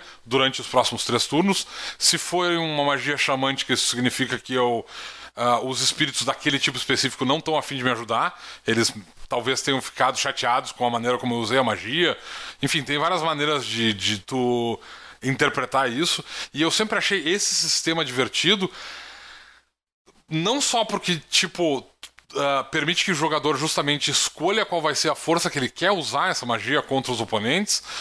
Uh, e, e, e, nesse processo ele está assumindo um risco contra si próprio, mas também porque essa lógica do tipo, eu faço a magia e eu não posso usar essa magia em turnos subsequentes, do tipo, eu não posso fazer uma metralhadora de, de dardos místicos, ou eu não posso ser a. a, a não posso usar uma metralhadora de, de, sei lá, qualquer outra, outro efeito uh, qualquer outro truque, por exemplo, que agora a gente tem no, na quinta edição, ou enfim, aquelas magias do, do, do, do GURPS que tu pode uh, realizar todo turno e tal, e ficar, ficar fazendo ela várias vezes e tal. Uh, fazia com que tipo, tu tivesse que ser muito criativo no que que tu ia, em quais eram as magias que tu ia escolher. Do tipo, tá, beleza. Nesse turno eu vou fazer uma magia de fogo para causar dano. No próximo turno eu vou usar essa magia de velocidade aqui para aumentar as ações do, do, do Orc Samurai Urbano ali e tal. E no próximo turno, se eu tiver um rebote muito forte da, da, da magia, eu vou usar aqui uma magia para recuperar uns pontos de vida do, do, do, do, pessoal. E aí depois eu talvez reutilize aquela bola de fogo outra vez. Então eu sempre achei esse sistema de magia com essa. E, e eu gosto muito, na verdade dessa ideia da magia ser utilizada e tu ter que, digamos assim, tu, tu tem uma barra de tempo que uh, não permite que ela seja usada depois. Claro que isso necessita que o jogador mantenha uh, uh, um, um, é, um recurso a mais que ele vai ter que ficar mantendo organizado. E tipo assim, idealmente o jogador tem que ser uh, honesto com relação a isso. Eu sei que nem todos os jogadores são honestos, porque enfim, Neto quer usar os teus poderes o máximo que tu puder. Porque senão se o mestre for responsável, responsabilizado por ficar fazendo essa manutenção, ele fica altamente sobrecarregado muito rápido, particularmente se tiver dois ou mais conjuradores no grupo. Porque aí, tipo assim, tá, beleza. Fulano usou bola de fogo nesse turno, ele teve dois sucessos, então ele não pode usar bola de fogo durante dois turnos, aí no próximo turno ele vai usar velocidade, ele teve três turnos de três sucessos, e aí isso significa que ele não pode usar durante três turnos velocidade. Agora, no próximo turno, ele já pode usar bola de fogo ou ele não pode ainda? Sabe? Tipo, é, ele pode complicar se tu deixar isso para ser, uh, uh, pra ser uh, organizado pelo mestre. Mas se for um jogador que estiver fazendo isso e ele tiver a consciência de que, né? tem que manter. É, é, tu tá usando esse poder, tu, tu, escolheu fazer magia nesse sistema, então tu tem que ser o mais honesto possível, porque, tipo assim, tu não vai poder usar o mesmo poder turno depois de turno, eu acho que o sistema ele fica muito bonito de ver assim e tal. Pela quantidade de efeitos aleatórios, uh, muitas vezes que tu tem que escolher, tipo, magias que tu nunca usaria normalmente e tal, mas tipo assim, cara, eu não tenho nada à disposição nesse momento a não ser essa magia aqui que, sei lá, faz brilho. Então eu ou eu vou atirar com a minha metralhadora, ou eu vou fazer um brilho aleatório e tal, e tentar fazer de maneira. De, uh, usar a magia de maneira mais criativa que eu puder. Um sistema uh, D20 também, uma variante, que tem um, uma maneira de fazer isso também, de impedir que tu fique usando pequenos efeitos ad eternum, que é o sistema do World of Darkness D20, que foi escrito pelo Monte Cook também. Uh, basicamente, o sistema tem um. Cada vez que tu conjura uma magia, tu tem uma penalidade para conjurar a magia depois. Então, tu vai, tu não, se tu quiser, ah, vou fazer pequenos efeitos ad eternum. Não, porque cada vez que tu fizer um, um efeito pequeno, vai ter uma penalidade para fazer o próximo. E é, essa penalidade é cumulativa. Então, às vezes, é melhor tu tentar fazer um grande efeito do que um efeito pequeno, do que vários efeitos pequenos, né? Porque não te dá, te dá uma penalidade, só que tu conjurou um grande efeito, ponto, acabou, né? Então, eu gosto também dessa, é uma ideia interessante assim de que tu não vai poder ficar fazendo aquilo para sempre, né? Ou que não vai poder fazer toda a rodada aquela, aquele mesmo aquele mesmo repetir o poder ou, ou ter que ficar usando assim como se não tivesse amanhã, né? É, eu, eu acho que essa limitação, assim, especificamente essa ideia de, tipo assim, se tu usou uma determinado, um determinado poder, particularmente quando tu tá falando de magia, eu não acho que isso se aplique a outros sistemas dentro do, do RPG, mas para magia, para poderes sobrenaturais, essa ideia de que tu usa ele num turno e ele, ele precisa de um tempo para, uh, uh, digamos assim, recarregar, para mim sempre pareceu interessante justamente porque isso faz com que o jogador que está usando o conjurador ele tenha que aprender a ser criativo com os, com os recursos que ele tem à disposição, com as magias que ele tem ali. E ele não fique sempre fazendo, tipo assim, eu lanço, sei lá, que é, que é, tipo assim, acontece no Might Blade, do tipo, eu tenho bola de fogo, é a minha magia mais poderosa, então todo turno eu lanço bola de fogo. Ou tipo assim, é o, o, o, o feiticeiro, depois que ele atinge o, o, o, Na verdade, o feiticeiro precisa do sexto nível para conseguir conjurar a bola de fogo. Ele agora tem acesso à bola de fogo, pelo menos era na terceira edição. Isso significa basicamente que até eu acabarem minhas bolas de fogo, eu vou gastar todos os meus slots de magia para castar a bola de fogo, porque ela é muito poderosa. Então, tipo, eu, eu gosto muito dessa, dessa ideia de que, tipo, uma vez tu use uma magia ou um efeito sobrenatural, tu não pode usar ele imediatamente depois tu usa. Então, é um dos motivos pelos quais eu gostava bastante do sistema do, do, do Shadowrun. Eu acho até que ele pode ser mais simples, ele pode simplesmente dizer, ok, se tu usou essa magia nesse turno, tu não pode usar ela no próximo turno, sabe? Não precisa rolar dado. Tu simplesmente tem que passar um turno sem usar essa magia.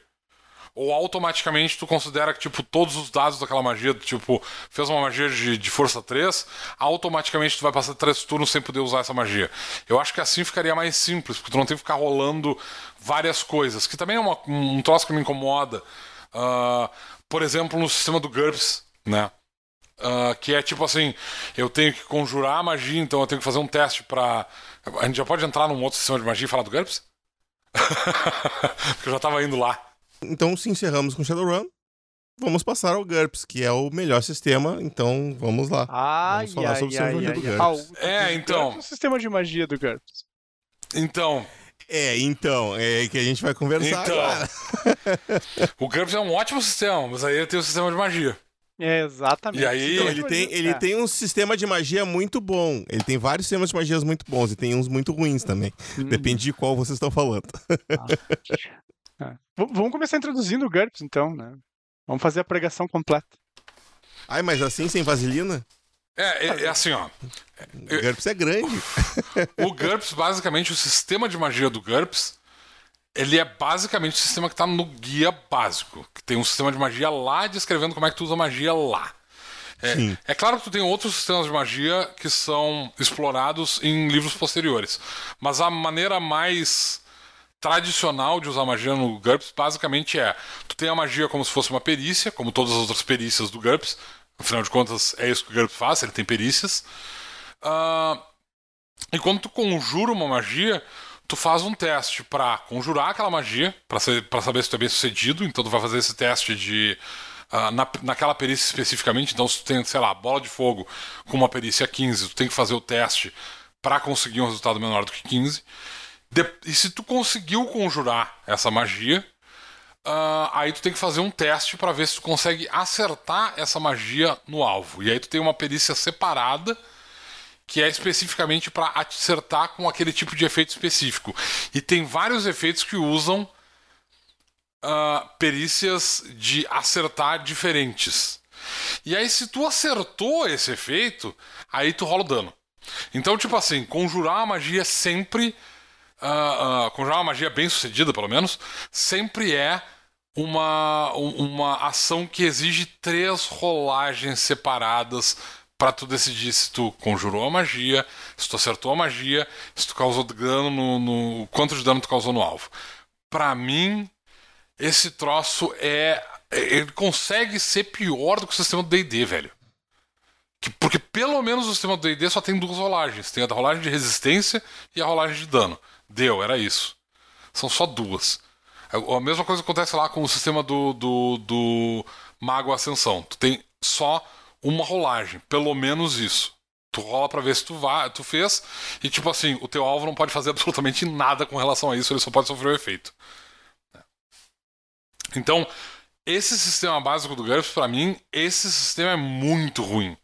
Porque Além dele ser estupidamente limitado, porque cada magia é uma perícia específica, então, tipo assim, bola de fogo é uma perícia, relâmpago é outra. Aí tu quer acender a fogo, tu quer fazer inflamar pra fazer uma- um objeto pegar fogo, isso não é bola de fogo, porque bola de fogo é uma coisa arremessável. Então, se tu quer, tipo assim, tu tem uma magia ali que tu toca no objeto e ele inflama. Atear fogo. Aí é atear fogo. E aí tu tem que ter uma magia separada. E aí, depois de ter produzido magia, tu tem que ver se a magia vai fazer efeito em cima do, do objeto que tu tá lançando a magia. E aí, depois disso, tu vai rolar dado pra decidir o efe- a força desse efeito. Não, velho. Não, isso tá muito errado. É, eu, eu acho muito complicado também, né? Eu achava interessante a ideia de as magias serem perícias, né? Ah, até tem um caso que pode ser feito de que as magias talvez pudessem ser especializações de magia, né? Porque depois o É o sistema tem- taumatúrgico. Então, mas é um sistema que eu acho muito. Eu gosto da ideia, mas acho ele catronca no geral. Né? Acho ele, ele não, não funciona como como deveria, assim, como, como poderia ser. Não é rápido, não é prático, né? E eu acho que ele se perde também numa quantidade enorme de magias de maneira desnecessária, né? Então, É, é muita magia que não, não precisaria estar ali, né? É, e tem um, Eu- monte, eu- Tem, tem um monte de magia que tem efeitos completamente imbecis, né? aham. só para servir de pré-requisito para outras magias. Exato. É, então, exatamente. Porque, também porque É só pra co colocar aquele passo a mais na magia que é poderosa, pro cara não ter ela direto. É, e ainda tem essa questão. Porque tu ainda porque... tem essa limitação que para pegar determinadas magias tu tem que ter um. Tu tem que uh, uh, preencher uma série de pré-requisitos que às vezes são inatingíveis. Porque alguns deles são outras perícias mágicas, outros são, são outras magias, mas tem alguns que são vantagens. Né? Uhum. Particularmente, uma das vantagens mais comuns, né, é, é, a aptidão mágica. Então, tipo assim, tu vai fazer um conjurador e tu não quer ficar limitado, tu automaticamente tem que comprar aptidão mágica no máximo que teu mestre te permitir todas as vezes. Exato. E isso também é um troço muito chato. Mas só se o lugar que tu tá jogando é mana normal, né? Se for mana alto, não precisa. Não, porque tu, tem, tu ainda vai ter os pré-requisitos das magias que tu quer pegar. Porque tu tem algumas magias que tem como ter ah, é pré-requisito. É, pré é, não, não, não. Não é só o é, nível de mana. É verdade. Não é só o nível de mana, esse é o ponto. É, o sistema, eu, eu gosto do, do Thaumaturgic Magic, né? Thaumatology Magic, que usa a perícia taumatologia como perícia básica e aí cada escola é uma especialização da perícia. E tu tem, tu, tu, tu usaria. Uh, na verdade, cada escola é uma perícia, né? Uma coisa assim. É. Não, é uma especialização. É, cada escola é uma perícia e aí as magias são, são técnicas que tu pode fazer. E aí, se tu não tem aquela técnica, tu usa a quantidade de requisitos que a, que a magia tem como uma, pena, uma penalidade no teste. Então, se tu tem bola de fogo, mas não tem até fogo, até fogo não tem, não tem penalidade, porque ele, ela, ela é uma magia básica. Tu pode fazer uh, até fogo. Aí, se tu, não, tu, se, se, tu quiser fazer um até fogo melhor, aí tu pode comprar e melhorar o teu NH especificamente em até fogo, especificamente em bola, bola de fogo. Uhum. E aí as magias que são inúteis, elas deixam de, de, de ser um problema, né? Porque tu não precisa pegar elas ela, é, tu só vai usar a contagem de pré-requisitos da magia como se fosse a penalidade do, da técnica, né? De uma técnica como as técnicas das outras perícias. Eu gosto desse sistema, mas eu ainda gosto mais da, da, da, da lógica que eu, que eu usei com a, a habilidade modular, que eu vi o Browner fazendo uma vez, só que tu usava para o cara pegar skills, né? É, para os clérigos, né? Se eu não me engano, pegarem as magias como skill usando o modular magic. Aí eles alteravam as, skill, as magias que eles podiam pegar, que era uma coisa que ele rezava e pedia as magias, as bênçãos que ele ia usar é. aquele dia. Uh, eu lembro até que era o Roger que jogava com o personagem com isso. Sim. E, e por causa daquela campanha, eu acabei fazendo uma ideia de fazer um modular magic que era tu construir as magias a partir das vantagens, como superpoderes. Como superpoderes, isso Então aí. tu tu bom tá, eu quero bola de fogo, tá, então eu quero lá poder de ataque, burn, diária com efeito explosivo. E aí tu colocava as amplificações e tu tinha aquele efeito, ah, isso vai custar 15 pontos. Ó, oh, eu tenho 30 pontos, eu tenho esse poder agora. Aí quando tu queria mudar, tu mudava. É, que ficava muito mais preciso. Moldando a, a tua magia a partir do teu daquilo ali. Eu, eu acabei fazendo um artigo, eu já encontrei esse artigo em lugares bizarros da internet, que alguém postou lá um, um livrinho PDF que eu fiz com isso. E no final fica um sistema mais e... parecido com mutantes malfeitores. É, ele só, ele, ele só carece de tu, tu, tu Eu teria que ter tido saco para uh, é, descrever uma série de, de habilidades prontas, montadas ali com as suas com seus efeitinhos, uhum. que eu chamava de rotinas, né? Em homenagem ao Mago Ascensão. Que pro cara consultar, pro cara não ter que ficar pensando na hora do jogo, né? No que, o que, que ele ia pegar. Mas eu gostava bastante. Uhum. É, é porque... Mas o GURPS é isso aí, o GURPS é, é, reto e direto, quando é bom e quando é ruim. É, eu acho que a grande, a grande crítica ao sistema de magia do GURPS é exatamente o sistema de magia dos GURPS é a coisa menos GURPS de todo o sistema né? Exato, Porque todo o sistema exato. ser super modular, uh, super meta-sistema, tu poder montar as coisas do jeito que tu quer, e quando chega na magia é extremamente limitado e, e frustrante, assim. Mas Sim, é, isso, isso tem uma explicação. É porque a gente sabe que tipo, a realidade é baseada no GURPS. E, e como na realidade não existe magia, O Aí o GURPS sistema ficou. O, o, o- sistema foi feito especificamente para ser complexo e ninguém pegar esse troço pra gente não ter problemas de ter mago por aí na realidade. Entendeu? É basicamente isso. É por isso que os sistemas de magias do, do GURPS são ruins. Sentido. Faz ninguém pegar. sentido. É, isso aí. Eu, eu acho que tem algumas maneiras de, de, de simplificar o, o sistema de magia do tem, Aliás, eu acho que tem várias maneiras de simplificar o sistema de magia do GURPS. Uma delas, que eu acho que é bastante. Não usar o sistema. Bastante simples, por exemplo, é tu tirar a necessidade de fazer o arremesso de magia, né? Ter aquela perícia extra além da conjuração da magia. né? Essa é a Quando eu- a última D20. campanha de não, Eu mas, tinha mas resolvido não, não, isso não, com- não é verdade, porque, tipo assim, tu tem que le- levar em consideração que tu ainda tem que fazer a magia, ou seja, tu ainda tem que produzir a magia. Só que Ah, quando tu entendi. faz a magia, isso já conta pra te acertar essa magia quando tu, tipo assim, eu tô produzindo Exato. bola de fogo, tá, Sim. beleza. Como parte do processo de produzir a bola de fogo, eu tô disparando ela também. E aí, eu baseado particularmente- nisso, o personagem vai se esquivar. Ao invés de tu fazer, eu produzo a magia. Putz, não funcionou, eu perdi meu turno. Tá, não. Agora no próximo turno eu produzo a magia. Tá, ela funcionou. Agora eu vou disparar a magia. Agora o cara esquiva. Putz, ele esquivou. Sabe? Aí tu vai perdendo turno no, no, no, no- sistema. É, Eu, eu gostava do, do- da, da mecânica de arremessar as magias, no sentido de que tu. Porque a, a, a lógica pra mim sempre fez sentido no sentido assim, então, a, a magia é pra te fazer a bola de fogo. Tu fez a bola de fogo, agora ela tá ali na tua mão. Tu pode lançar ela no próximo turno, tu pode ficar segurando e, e- e esperar um momento mais apropriado, esperar o- alguém distrair o, o inimigo, alguma coisa assim. Eu gostava dessa lógica da estratégia. Eu sempre, inclusive, usei a, a, a possibilidade de alguém com aptidão mágica poder ter a perícia arremessar magia sem necessariamente ter a magia que ele está arremessando. Então, o mago podia ter aquela coisa tipo ter o mago e ter o arremessador do mago. O mago tem um, um aliado ali que arremessa magia para ele. Aí ele faz a bola de fogo e entrega pro cara e o cara arremessa. Sabe? Eu, eu achava legal isso, mas eu entendo perfeitamente a, a- os problemas que isso causa tudo mais. Ah, enfim, eh, e- o maior problema para mim disso é que o mago, além de ser inteligente, tinha que ser ágil também. né? Eu, inclusive, tinha resolvido esse problema criando uma meta magia que era arremessar magia.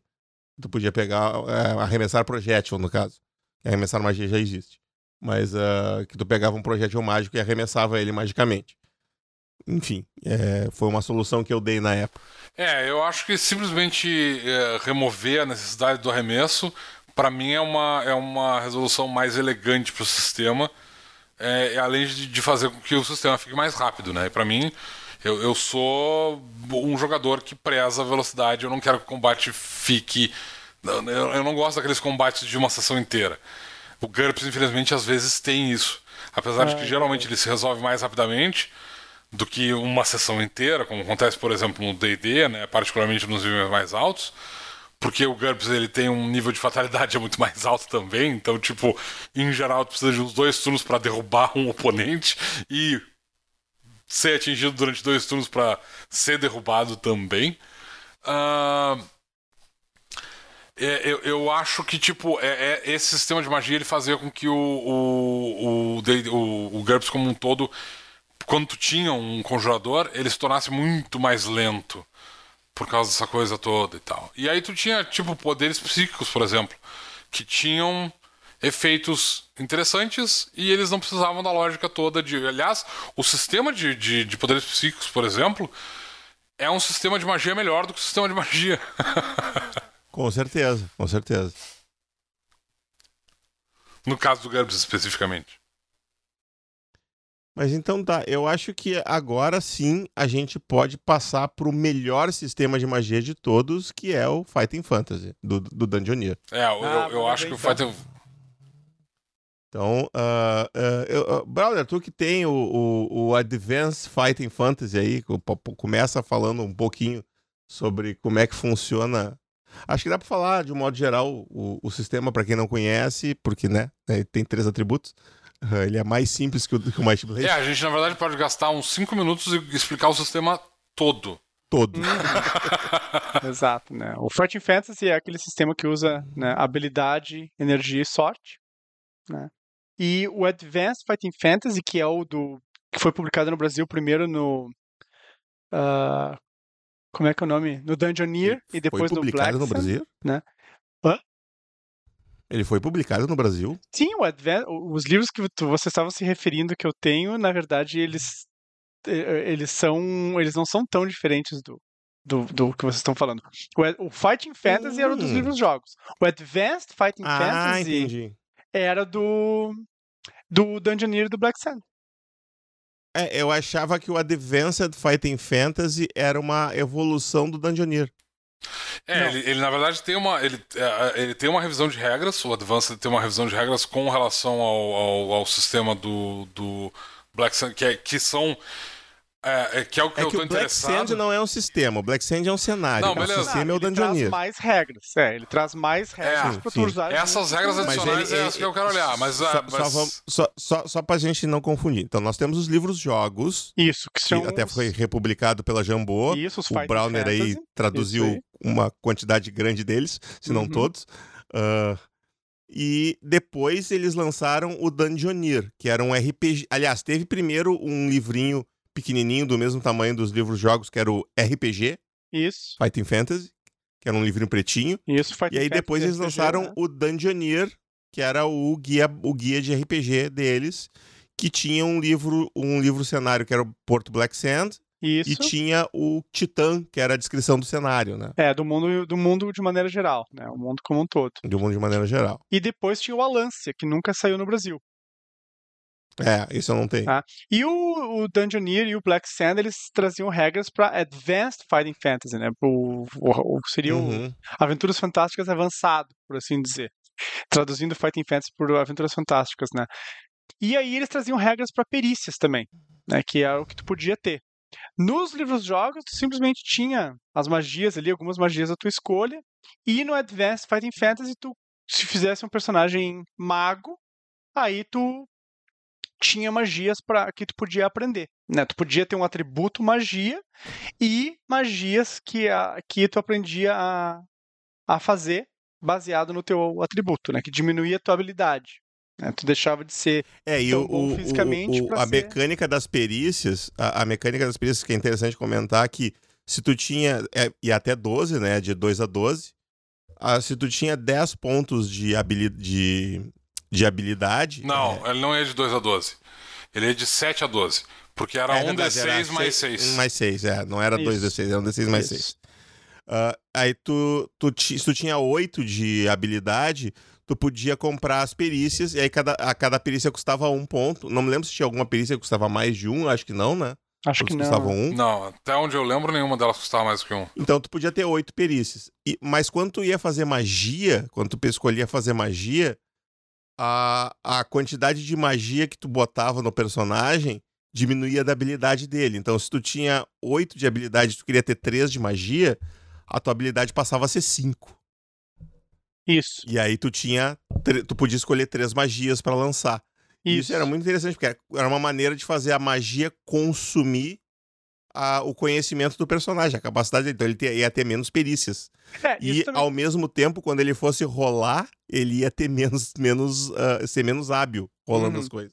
É, e, e isso dava aquela sensação assim de que, ah, tu é um, um mago, bom, então tu deixou de lado algumas coisas da, da tua habilidade física, então tu deixou de treinar, sei lá, pra espada, tua destreza, tua agilidade, tua força, e agora tu é simplesmente mais apto, né, intelectualmente ou magicamente falando, ou feiticeiramente falando, né, e fazia bastante sentido, né, isso fazia bastante sentido. Então, era uma maneira interessante. E aí tu pegava as tuas magias, né? Aí tu podia fazer a... pegar as magias que tu que tu tinha. Os, tinha as magias de mago, as de sacerdote, né? Tinha também ah, a feitiçaria, que era uma outra coisa, né? E É, assim isso, vai. isso não. É, bom, tu tá falando do Advanced, né? É, tô falando do Advanced, né? Tô falando do, do Advanced mesmo. Então, tinha tudo isso. Era um- uma mecânica bem legal. Mas eu acho que a parte que o Luciano quer chegar mesmo é na, na parte quando dá chabu na coisa. É, que é o melhor É, ele sistema de adora falha essa crítica parte. com magia do mundo.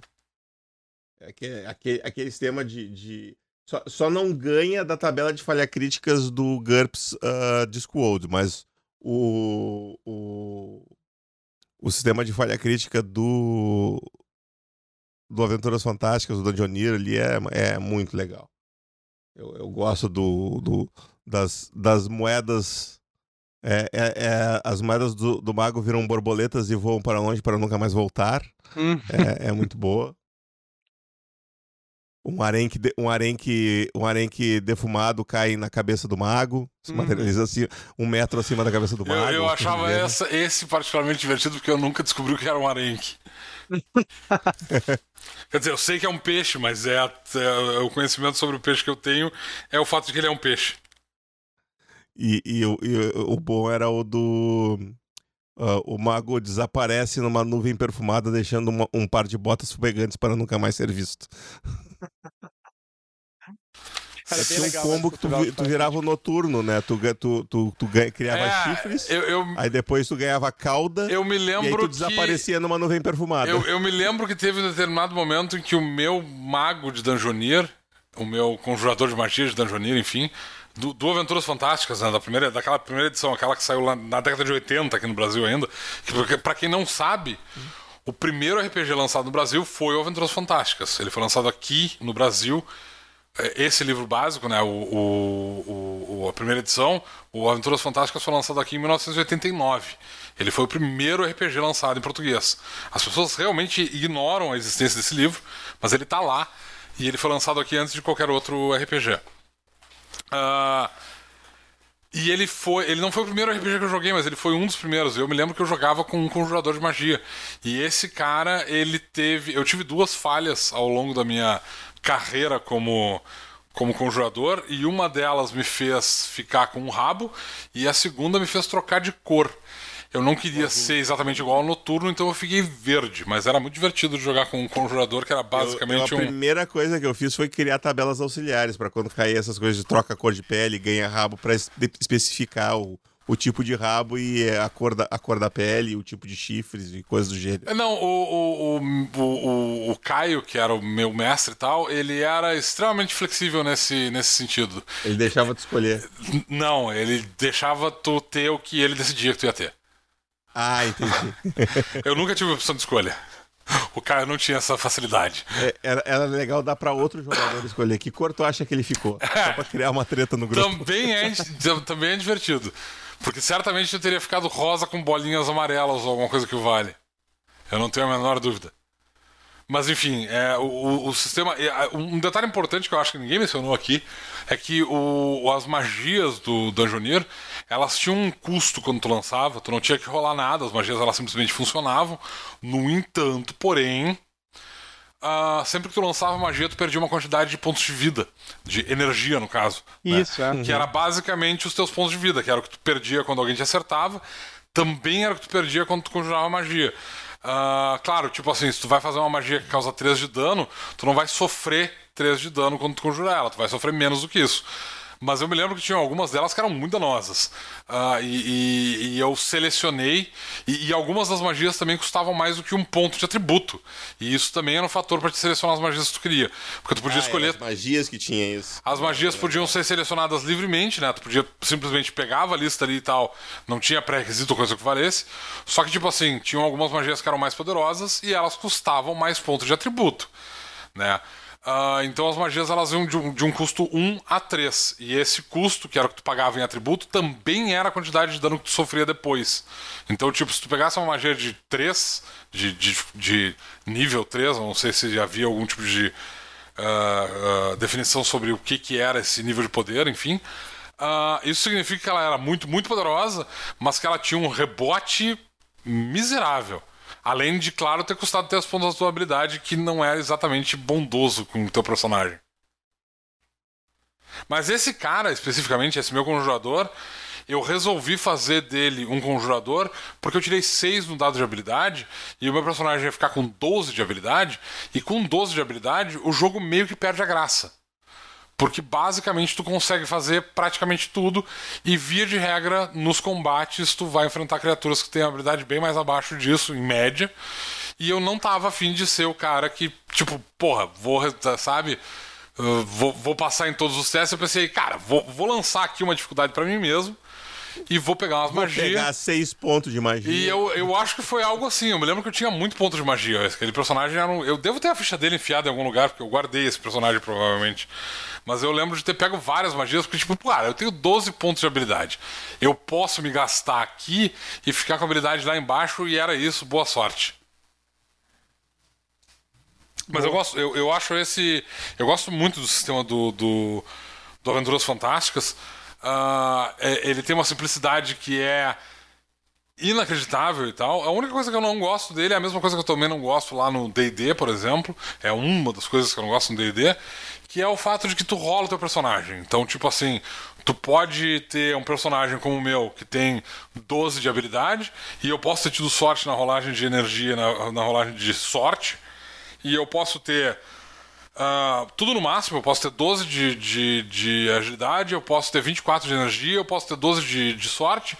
E em compensação, meu amigo do lado, ele pode ter tido muito azar e ele pode ter a, a, a habilidade 7, sorte 7 e ter só 14 pontos de energia.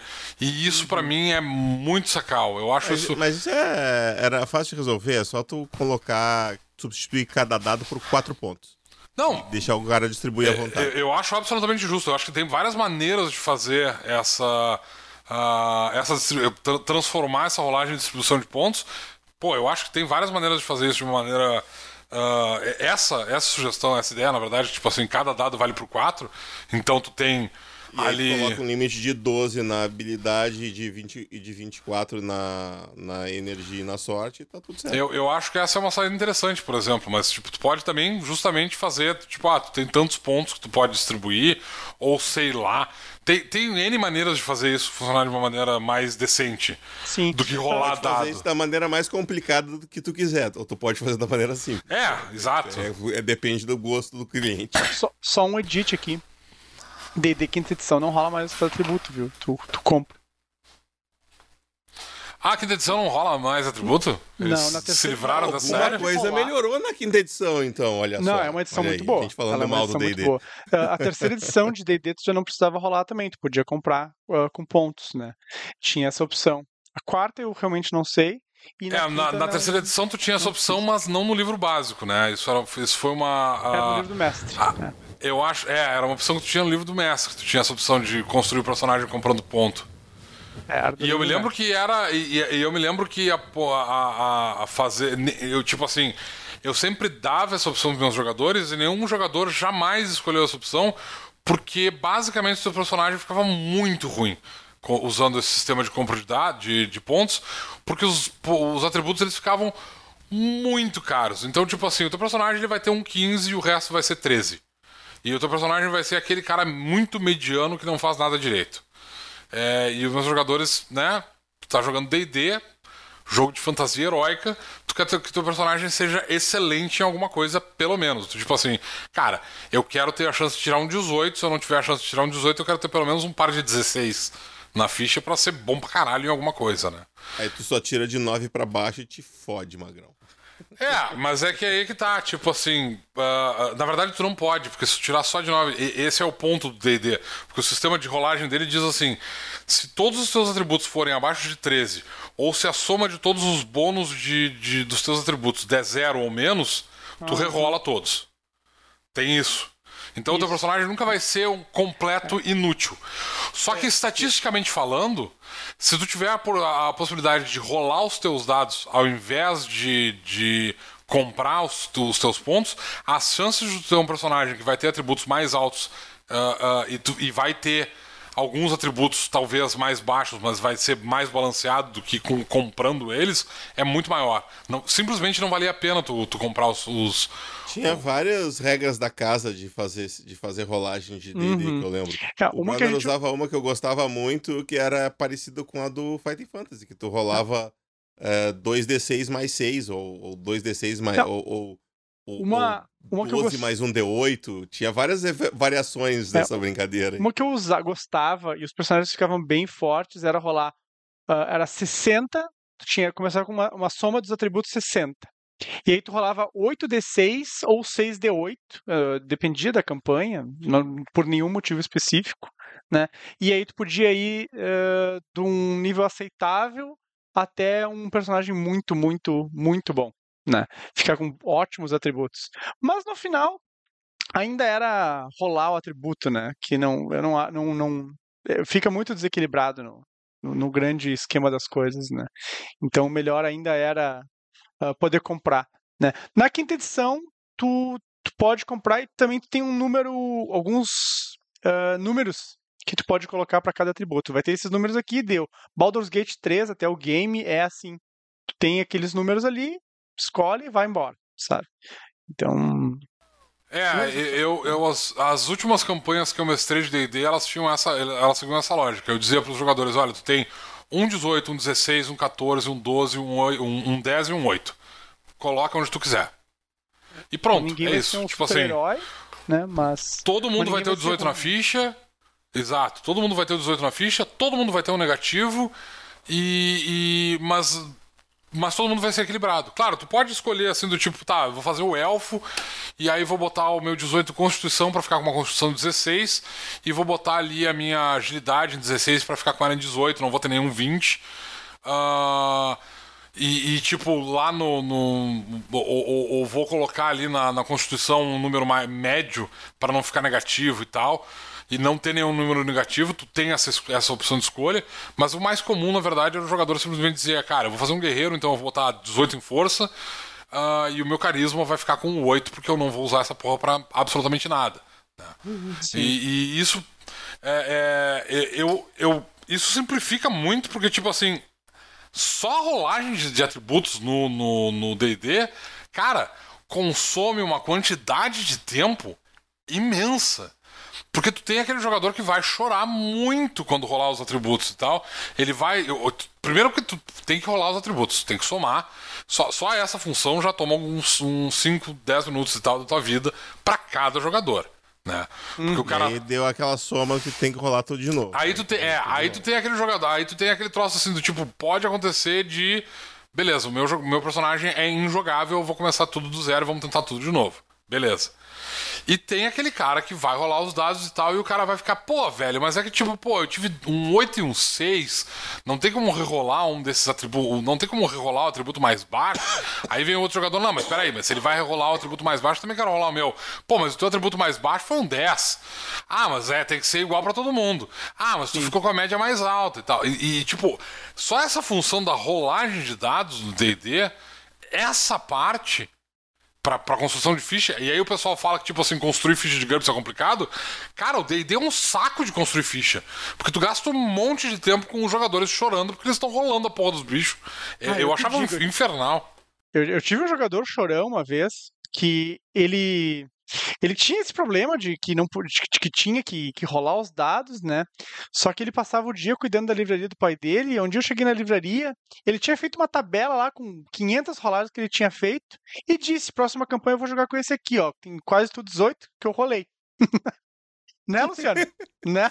Uh, não sei quem é, não conheço, não conheço o é. indivíduo, nunca tive a oportunidade de jogar com ele, mas parece ser um cara legal. então, Imagino. Eu me, eu me lembro de um outro, de um outro que, que extinguiu os Blade Singers e os clérigos de Mylik do, do, de, de Forgotten. Verdade. Ma, matou, matou todos eles. Depois de fazer todos eles. É, numa mesma campanha. Né? Então... Numa mesma campanha. que feito. Eu, eu, no dia que ele pegou assim, tá, teu personagem morreu, e ele virou o, o, a folha do caderno, tá, tá aqui meu personagem novo, eu disse, ok, tem alguma coisa errada. Aham. Coisas de D&D. A D&D na época. E, e, ver, e, e veja que a gente, a gente uh, uh, saiu do, do, do assunto que a gente tava falando especificamente para falar mal de D&D, né? Eu tenho esse... Eu tenho esse, esse dom. Esse... É, é o, o, o, o, o, o Domênico é o bardo que promove o hate do D&D. Ele, ele lança esse encantamento na gente e a gente começa a falar mal ah, de D&D tá. instantaneamente. Tá. Eu, eu, conto causas, mas eu, eu defendo. Eu curto D&D, então eu vou defender. Eu vou fazer o contraponto aí. Eu, eu, eu, eu, eu digo assim, eu, eu me diverti muito jogando D&D mas eu não atribuo isso ao sistema, eu atribuo isso ao mestre que mestrava. Então. Ah, sim. É, é, é, Inclusive, o mestre que mestrava está aqui falando com a gente. Essa é uma questão importante, assim. Eu acho que, tipo, o, o, o sistema para alguns jogadores e mestres e tal, eles sempre dizem que, tipo assim, cara, não importa muito o sistema que tá usando, o que importa é o grupo com o qual tu tá jogando. E eu tendo a concordar com essa lógica. Uhum. Exceto se o sistema for tão ruim que ele atrapalha o meu divertimento, porque ele Exato. É faz com que o jogo não funcione. A É. verdadeira regra de ouro, todo mundo fala da regra de ouro do RPG. A verdadeira regra de ouro do RPG é: se tu tá te, ver- tá te divertindo, tá tudo certo. Se todo Exato, mundo é. tá se divertindo, tá tudo Uhum. certo. É isso aí. Se tu não tá te divertindo, tem alguma coisa errada. Porque Exato. RPG é pra ser divertido. É, tipo assim, se, eu acho, se o cara realmente acha que GURPS é muito complexo e ele é burro demais pra. Quer dizer, ele não consegue entender as regras do GURPS e tal, beleza, não joga GURPS, não tem problema, sabe? Tipo, vai te divertir com o É, D&D. vai fazer um dizer, supletivo, digo, vai estudar. é, quer dizer. ah, Eu, eu acho que, tipo, tu, tu, tu- se tu te diverte jogando D&D e tal, e não, não ao invés de estar jogando, sei lá, ah, World of Darkness, GURPS, ah, Ars Mágica e tal, ok, sabe? Se o cara tá se divertindo jogando é, 3D&T e ele acha que, tipo assim, ele já experimentou outros sistemas, mas o 3D&T ainda é o troço que faz com que ele se divirta, e ele tem um grupo que se diverte jogando 3D&T, não tá errado. É, é como eu falei, não tem jeito errado de jogar D&D, de jogar RPG, exceto se tu não estiver te divertindo. Então, tipo, o cara tá jogando 3D e T, o grupo tá se divertindo, tá todo mundo ali na, na mesma vibe e tal, tá funcionando, cara. Não é um problema. O Eu problema, tenho- na verdade, é, é, é- é- é tu querer jogar, é tu te- forçar ou ser forçado a jogar um sistema que o sistema te irrita por alguma razão. Do tipo assim, eu não quero jogar 3D&T porque 3D&T não tem inteligência, eu quero jogar com personagem com inteligência. Eu não quero jogar ah, D&D porque D&D usa um monte de dado poliédrico e eu gosto de jogar D6. Eu não quero jogar vampiro porque vampiro tem bolinha e eu tenho medo de círculos, sabe? Então, tipo, é, né? Tem, tem várias razões pra te não querer jogar um determinado sistema. E eu acho que Com todas elas são, são Todas Todas são essas válidas. razões são válidas pra te não gostar do sistema. É, eu Né? tenho dois alunos que são pai e filho. Eu digo que eu sou professor e que eu tenho alunos porque eu tenho um curso de inglês também, tá? Então é por isso que eu volto nesse, nesse ponto. E eles são pai e filho. O pai é mais, ah, tipo, hum, digamos, alguns anos mais novo que nós, né? E então ele é de uma pegada terceira edição pra cá, digamos assim. E jogou muita coisa, tem uma vasta experiência. O filho é mais novo, ele tem 13 anos, e ele, o sistema do coração dele é 3D&T, né? É 3D&T, ele curte. E quando eu pergunto assim, e aí, como é que foi aquele RPG? Teve um RPG no final de semana, ele sempre diz, ah, ó, com o papai a gente joga D&D ou Pathfinder ou Tormenta RPG, mas entre ele e os amigos, eles têm a campanha fixa de, de 3D&T, né? E eles curtem, debatem, é bem legal, assim, o, o que ele fala. Porque é- esse é o ponto, tu tem que jogar aquilo que te dá prazer, que tu gosta, que tu curte, sabe? E mesmo sabendo ah, quando tem limitações, ou quando tem algumas coisas catronca, é aquilo, né? Ah, até eu tenho uma experiência do ano passado, assim, eu tava, eu reinstalei Icewind Dale, que é um, um joguinho de RPG de computador que, que usa o sistema de AD&D. E até falei assim para uns amigos meus, caramba, eu não lembrava que era algumas coisas eram tão catronca, né? E eu, ainda no ano passado joguei Baldur's Gate 3, né, que usa uma versão melhorada da quinta edição. E cara, é aquilo, tu tem que saber, algumas coisas são divertidas na sua época ou continuam divertidas hoje. Aí tu tem que jogar porque tu gosta. Mas a gente tá fugindo um pouco do tempo do ponto das magias, né? É, é, é, bastante, na verdade. Eu, eu, até, eu até tinha uma proposta que eu queria fazer pra vocês aqui, porque a gente tá com praticamente duas horas de, de episódio e a gente ainda tem a Torre de Sarfion. Eu acho que a gente deveria voltar mês que vem para falarmos profundamente do sistema de magia do Might Blade. Falar profundamente do sistema de magia do É, porque é um sistema tão robusto, assim, cheio de detalhes. É, extremamente robusto. Não, que eu, eu, eu- a gente tá fazendo uma revisão dele e tal, e eu acho que ia ser interessante a gente fazer aquele nosso brainstorm ao vivo pros nossos, pros nossos ouvintes, ao vivo gravado, para eles até conhecerem um pouco e até pro Browner, Browner poder contribuir um pouco com as ideias dele, com as visões dele. A gente come- comenta sobre o que, que a gente tá. A gente tá, com, a gente tá pensando em mudar. né? Eu rejeito todas as ideias que ele der. Exatamente, e a gente faz exatamente o que o Domênico vai decidir no final, mas é, é assim que o sistema funciona, tá, Bruno? Não sei se eu te expliquei, Ah. Mas basicamente assim, a gente expõe nossas ideias com, total, de forma totalmente democrática e no final a gente decide que a ideia do Domênico é melhor. Praticamente a gente decide que a ideia do Domênico é melhor. Isso. Entendi. Isso. Uh, eu, ia, assim. eu ia comentar da gente fazer, de repente, um, brainstorm de, ide de, ideias, não necessariamente voltado para o Runas ou para o Mighty, Mighty Blade, mas fazer uma coisa assim, o que, que vocês curtam, curtem num sistema de magia? O que, que precisa ter na opinião de vocês? O que, que vocês não gostam? O que, que vocês odeiam que tenha, sabe? Porque também é uma maneira, de, assim, lúdica da gente ir conversando, batendo papo, montando alguma coisa, sabe? Acho que é excelente, inclusive isso pode enriquecer esse, esse próximo episódio, porque aí a gente não vai falar necessariamente só do, do Might Blade, a gente pode começar, inclusive, por aí, pensando o que, que é legal num sistema de magia, o que, que a gente gosta de ver no sistema de magia. Acho que é. Que é Pronto, já legal. temos pauta pro episódio 54. Isso. Isso. Sempre é bom ter uma pauta a mais. Então, eh, inclusive agora a gente termina, a Torre de Sarf e já vamos gravar. Isso. não, na verdade, o meu, meu motivo de estar tá querendo encerrar mais rápido é que a minha luz já piscou três vezes aqui. A gente tá no meio de um ah. temporal. É, é tá um baita temporal. E eu tô com medo. O meu, o meu estabilizador tá segurando, mas daqui a pouco a coisa vai cair aqui. Uh, tranquilo. Mas enfim. Então, vamos pra Torre de Sarfion, então.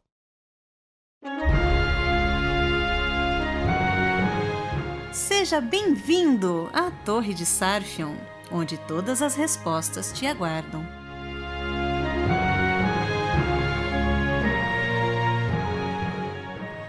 E a gente tem umas perguntinhas aqui. O nosso querido Nitsu andou acrescentando perguntas novas, que a gente estava com poucas perguntas. Na verdade, a gente não tinha nenhuma. Obrigado, Nitsu. Beijo. Isso aí, Nitsu.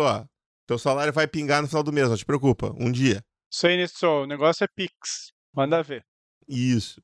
É, não, ele, ele faz o Pix todo mês pra nós, não te preocupe. É, a coisa mais bizarra do mundo. Uh, então, o Bruno lá no Discord perguntou: A runa pessoal está reduzindo a dificuldade das magias em um. Isso aqui já achei estranho, eu não sei o que ele quis dizer com isso, mas o Domênico sabe mais do sistema de magia do É, do, é das regras do, do Grimório das Pequenas Magias. Ah, tá, beleza. Eu não lembrava dessa regra. Então, se conjurar um, um encantar armadura com um grimório que tem a minha runa pessoal e a minha armadura e a minha armadura também tiver, a dificuldade é reduzida em dois? Sim. Mas okay. é, a, a, dificuldade não vai ser reduzida em dois porque a runa pessoal tá no Grimório e também tá na armadura. Porque a, a, a runa pessoal tá no Grimório não faz a menor diferença. Porque ela só vai dar benefícios se estiver lançando magias sobre o Grimório. O que acontece é que quando tá usando uma magia através de um Grimório, se estiver lendo ela do Grimório. Eu ia dizer isso. A, a, a dificuldade da magia é reduzida em um. Não tem, aquela runa não tá fazendo nenhum efeito ali. A runa da armadura, no entanto, sim, ela tá reduzindo em um a dificuldade para lançar a, a, a, magia na armadura. Então tá reduzido em um porque tem a runa pessoal na armadura e tu tá reduzido em um porque tu tá lançando a magia a partir de um grimório. Browner, eu sei que tu não tá familiarizado completamente com o sistema ainda, mas Sim. se tu tiver alguma algum comentário, fique à vontade. Acho que esse jogador é apelão e ele não deveria mais jogar nessa mesa, com esse grupo. Concordo plenamente. tá, tá expulso, Bruno. Tá expulso, Bruno. É. Tipo, dá um gancho no Discord dele aí, um, dois meses, sei lá. Não, não foi no Discord, foi no fórum. Foi, não, não foi no Discord. Foi no, foi no Discord? Ah, então beleza, vamos dar aqui um gancho nele. É isso aí. Uh, é, isso é com o mestre dele, o mestre dele que se vira. Né? Meu jogador não tem problema com isso. Leona, lá no Telegram, nos nosso grupo do Telegram, nos perguntou qual a relação das Naga com outros primordiais? Uma Naga que siga outro pacto ou outra raça que siga Glicon como elas encaram isso em sua sociedade? Pergunta pro Alan Moore, que quem entende de Glicon. o Alan Moore entende de Glicon? Como é que é isso aí? Sim, ele é um seguidor de Glicon. Sério? É dele. Sério? tu vê, eu não sabia dessa. Não, não, não, sabia também. É, outro dia eu conto a história de quando eu sentei no colo dele, então, aí pro pessoal do. O pessoal do Armcast conhece a história, o pessoal do, do Runas Might, Might Blade vai saber também. Uh, assim, ó. O, as, as, nagas, uh, se tu estiver falando especificamente da sociedade das nagas, ou seja, Se tu estiver uh, falando em, em, o grupo organizado de nagas, se as nagas estiverem dentro da sua cultura, tá? Se tu não estiver falando de nenhum grupo que seja externo à comunidade naga, dentro da comunidade naga, todas as outras uh, raças são vistas basicamente como experimentos ainda não realizados ou então comida. Elas são basicamente. É, é, tem a terceira opção que é ser escravo. Mas, tecnicamente, todo escravo, na prática, é um, uma experiência que ainda não foi. Vira... É, ou, ou, vai virar comida depois. É, exatamente. Ele vai virar uma das duas coisas, né? Uh, então, tipo, não importa que esse cara seja. Uh, uh, tenha um pacto com o Glicon e tal, enfim. Uh, a menos que o próprio Glicon baixe lá e tal e diga para as nagas: ó, oh, esse cara aqui é digno, o que o Glicon nunca vai fazer. Uh, elas basicamente vão considerar qualquer cara com um pacto com o Glicon de qualquer raça, que não seja uma naga, como uma dessas duas coisas. Não interessa. Uh, por outro lado, se uma naga tiver um pacto com uma outra um, um, outro primordial que não seja o Glicon, aí a coisa fica mais embaçada, porque depende da situação específica. Via de regra, ela vai ser vista como uma traidora, tá?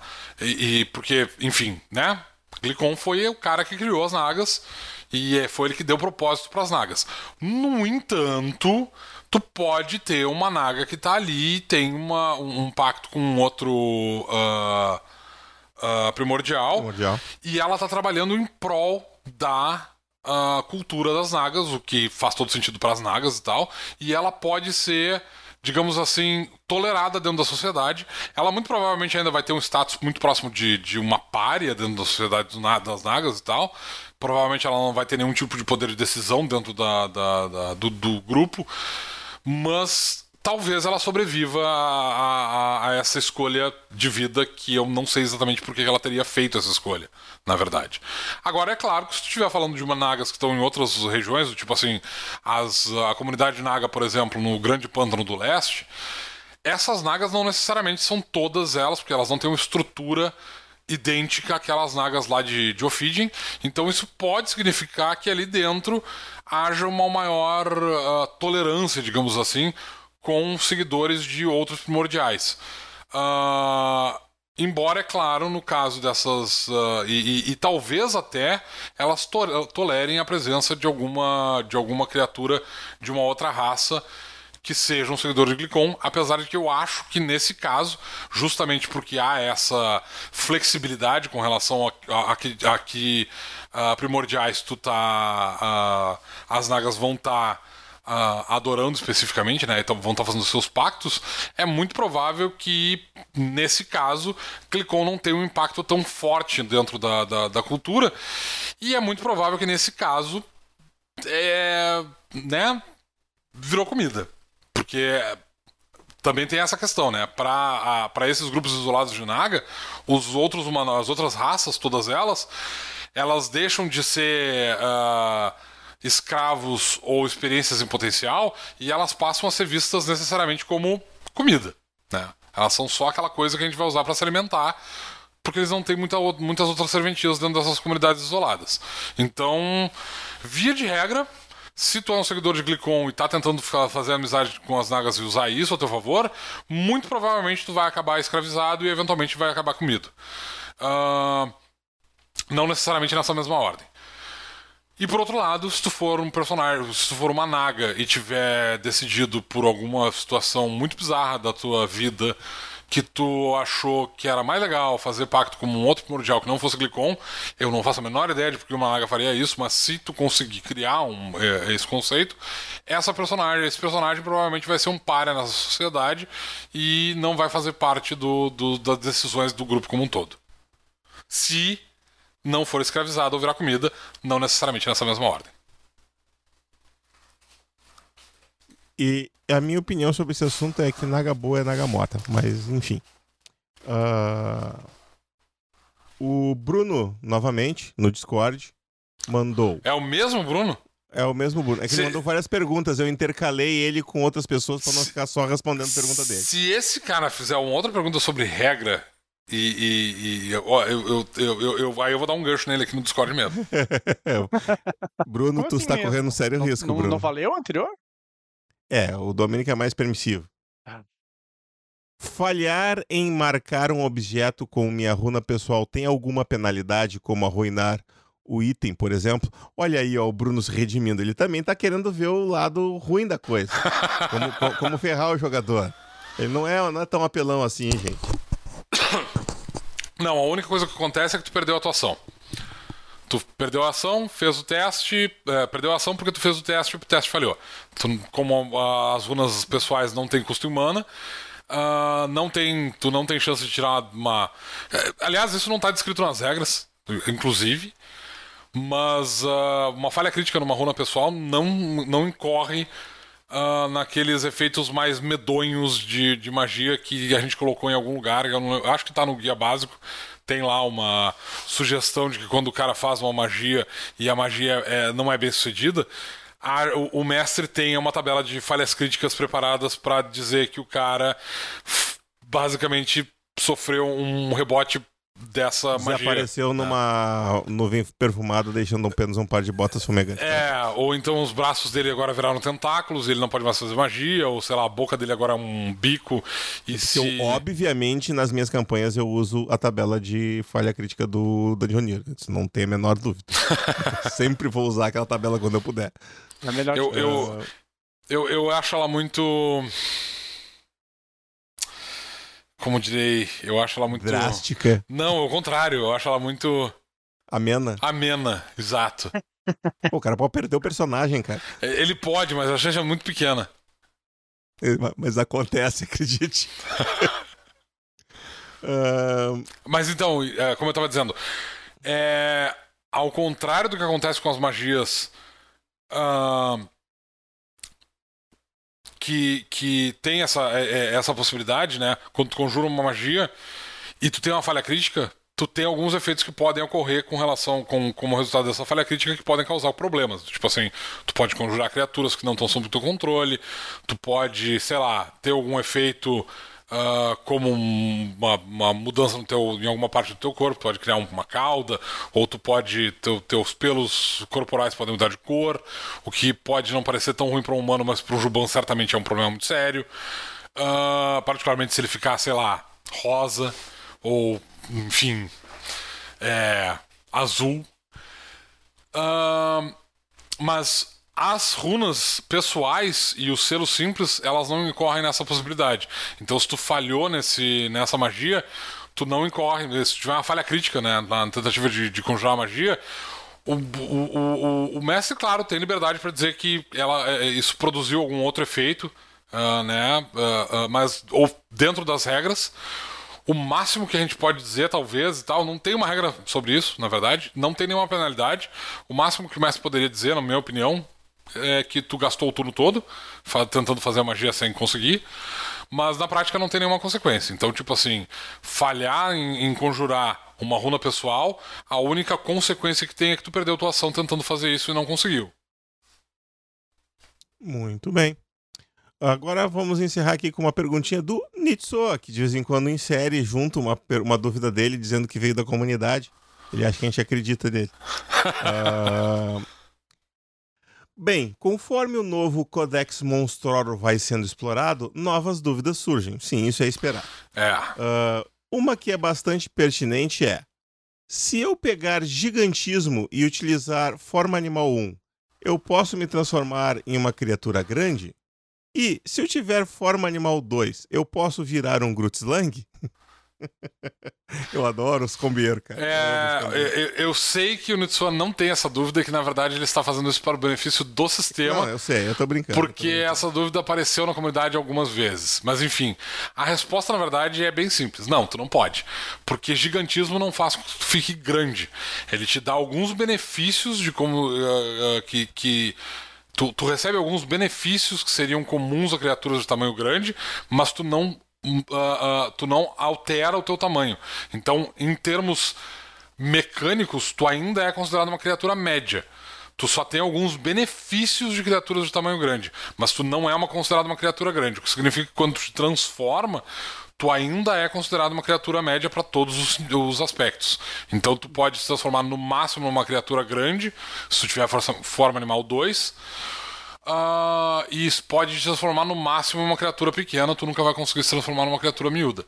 Né? Ao contrário, se tu tivesse, se tu fosse de tamanho grande, tu só poderia virar uma criatura média. É isso aí. Então, uh, é, não muda a, a, as, as, a, as criaturas que tu vai ter acesso. Na prática, não, não tem nenhuma habilidade que vá permitir que o personagem tenha acesso a criaturas de tamanho imenso. Uh, não é imenso? É. Colossal. É, colossal, isso. Nenhuma, não, não, não tem nenhuma possibilidade de nenhum personagem se transformar numa criatura colossal. Nenhum personagem tem como ser de tamanho grande. E de forma semelhante, uh, só criaturas uh, naturalmente de tamanho pequeno, que são basicamente ou o, uh, os metadilhos, ou então alguém, algum personagem que tenha a desvantagem, a vantagem nanismo, a vantagem não, a habilidade nanismo, vão conseguir se transformar em criaturas miúdas. Porque, né, os personagens de tamanho médio não conseguem alcançar uh, esse tamanho tão pequeno. Eles podem virar criaturas pequenas no máximo e, e, e com uh, forma.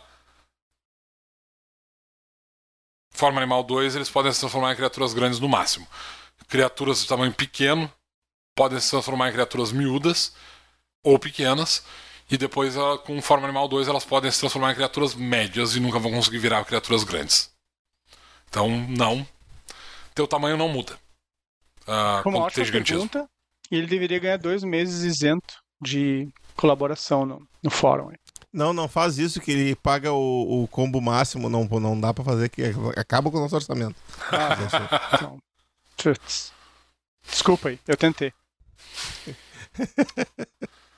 Acredite, a gente quer dar. Te manda um brinde, eu te mando um brinde, Nitsuo, no, pro, no próximo, é, no próximo livro que tu ganhar. Eu gostaria muito de poder não só não cobrar do Nitsuo, como também poder pagar pro Nitsuo. Uh, um dia a editora chega lá e a gente vai conseguir fazer isso. O Nitsuo é um caso muito bizarro de gente que, tipo assim, paga para trabalhar pra gente. Eu acho isso um troço não me entra na cabeça. Esses anjos que existem no mundo. O que, o que é mentira, na verdade, porque eu já fiz isso muito ao longo da minha vida. Bom, é, era essa a última pergunta de hoje. Uh, considerações finais, pessoal. As minhas considerações finais é que eu tô só pelo próximo episódio. Pois é, eu ia dizer, né? Não, não, não terminou ainda, não tem considerações finais. Ficou Então próximo. tá, continua no próximo episódio. É isso aí, pessoal. Ficamos por aqui. As runas foram lançadas, agora vocês precisam encontrá-las. Lembre-se, aventureiro, a Mighty Blade está esperando por você.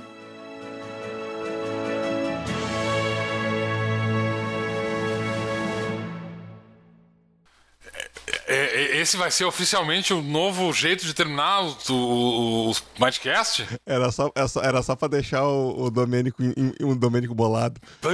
não, não gostou, Domênico? Não gostou? Claro que não gostei.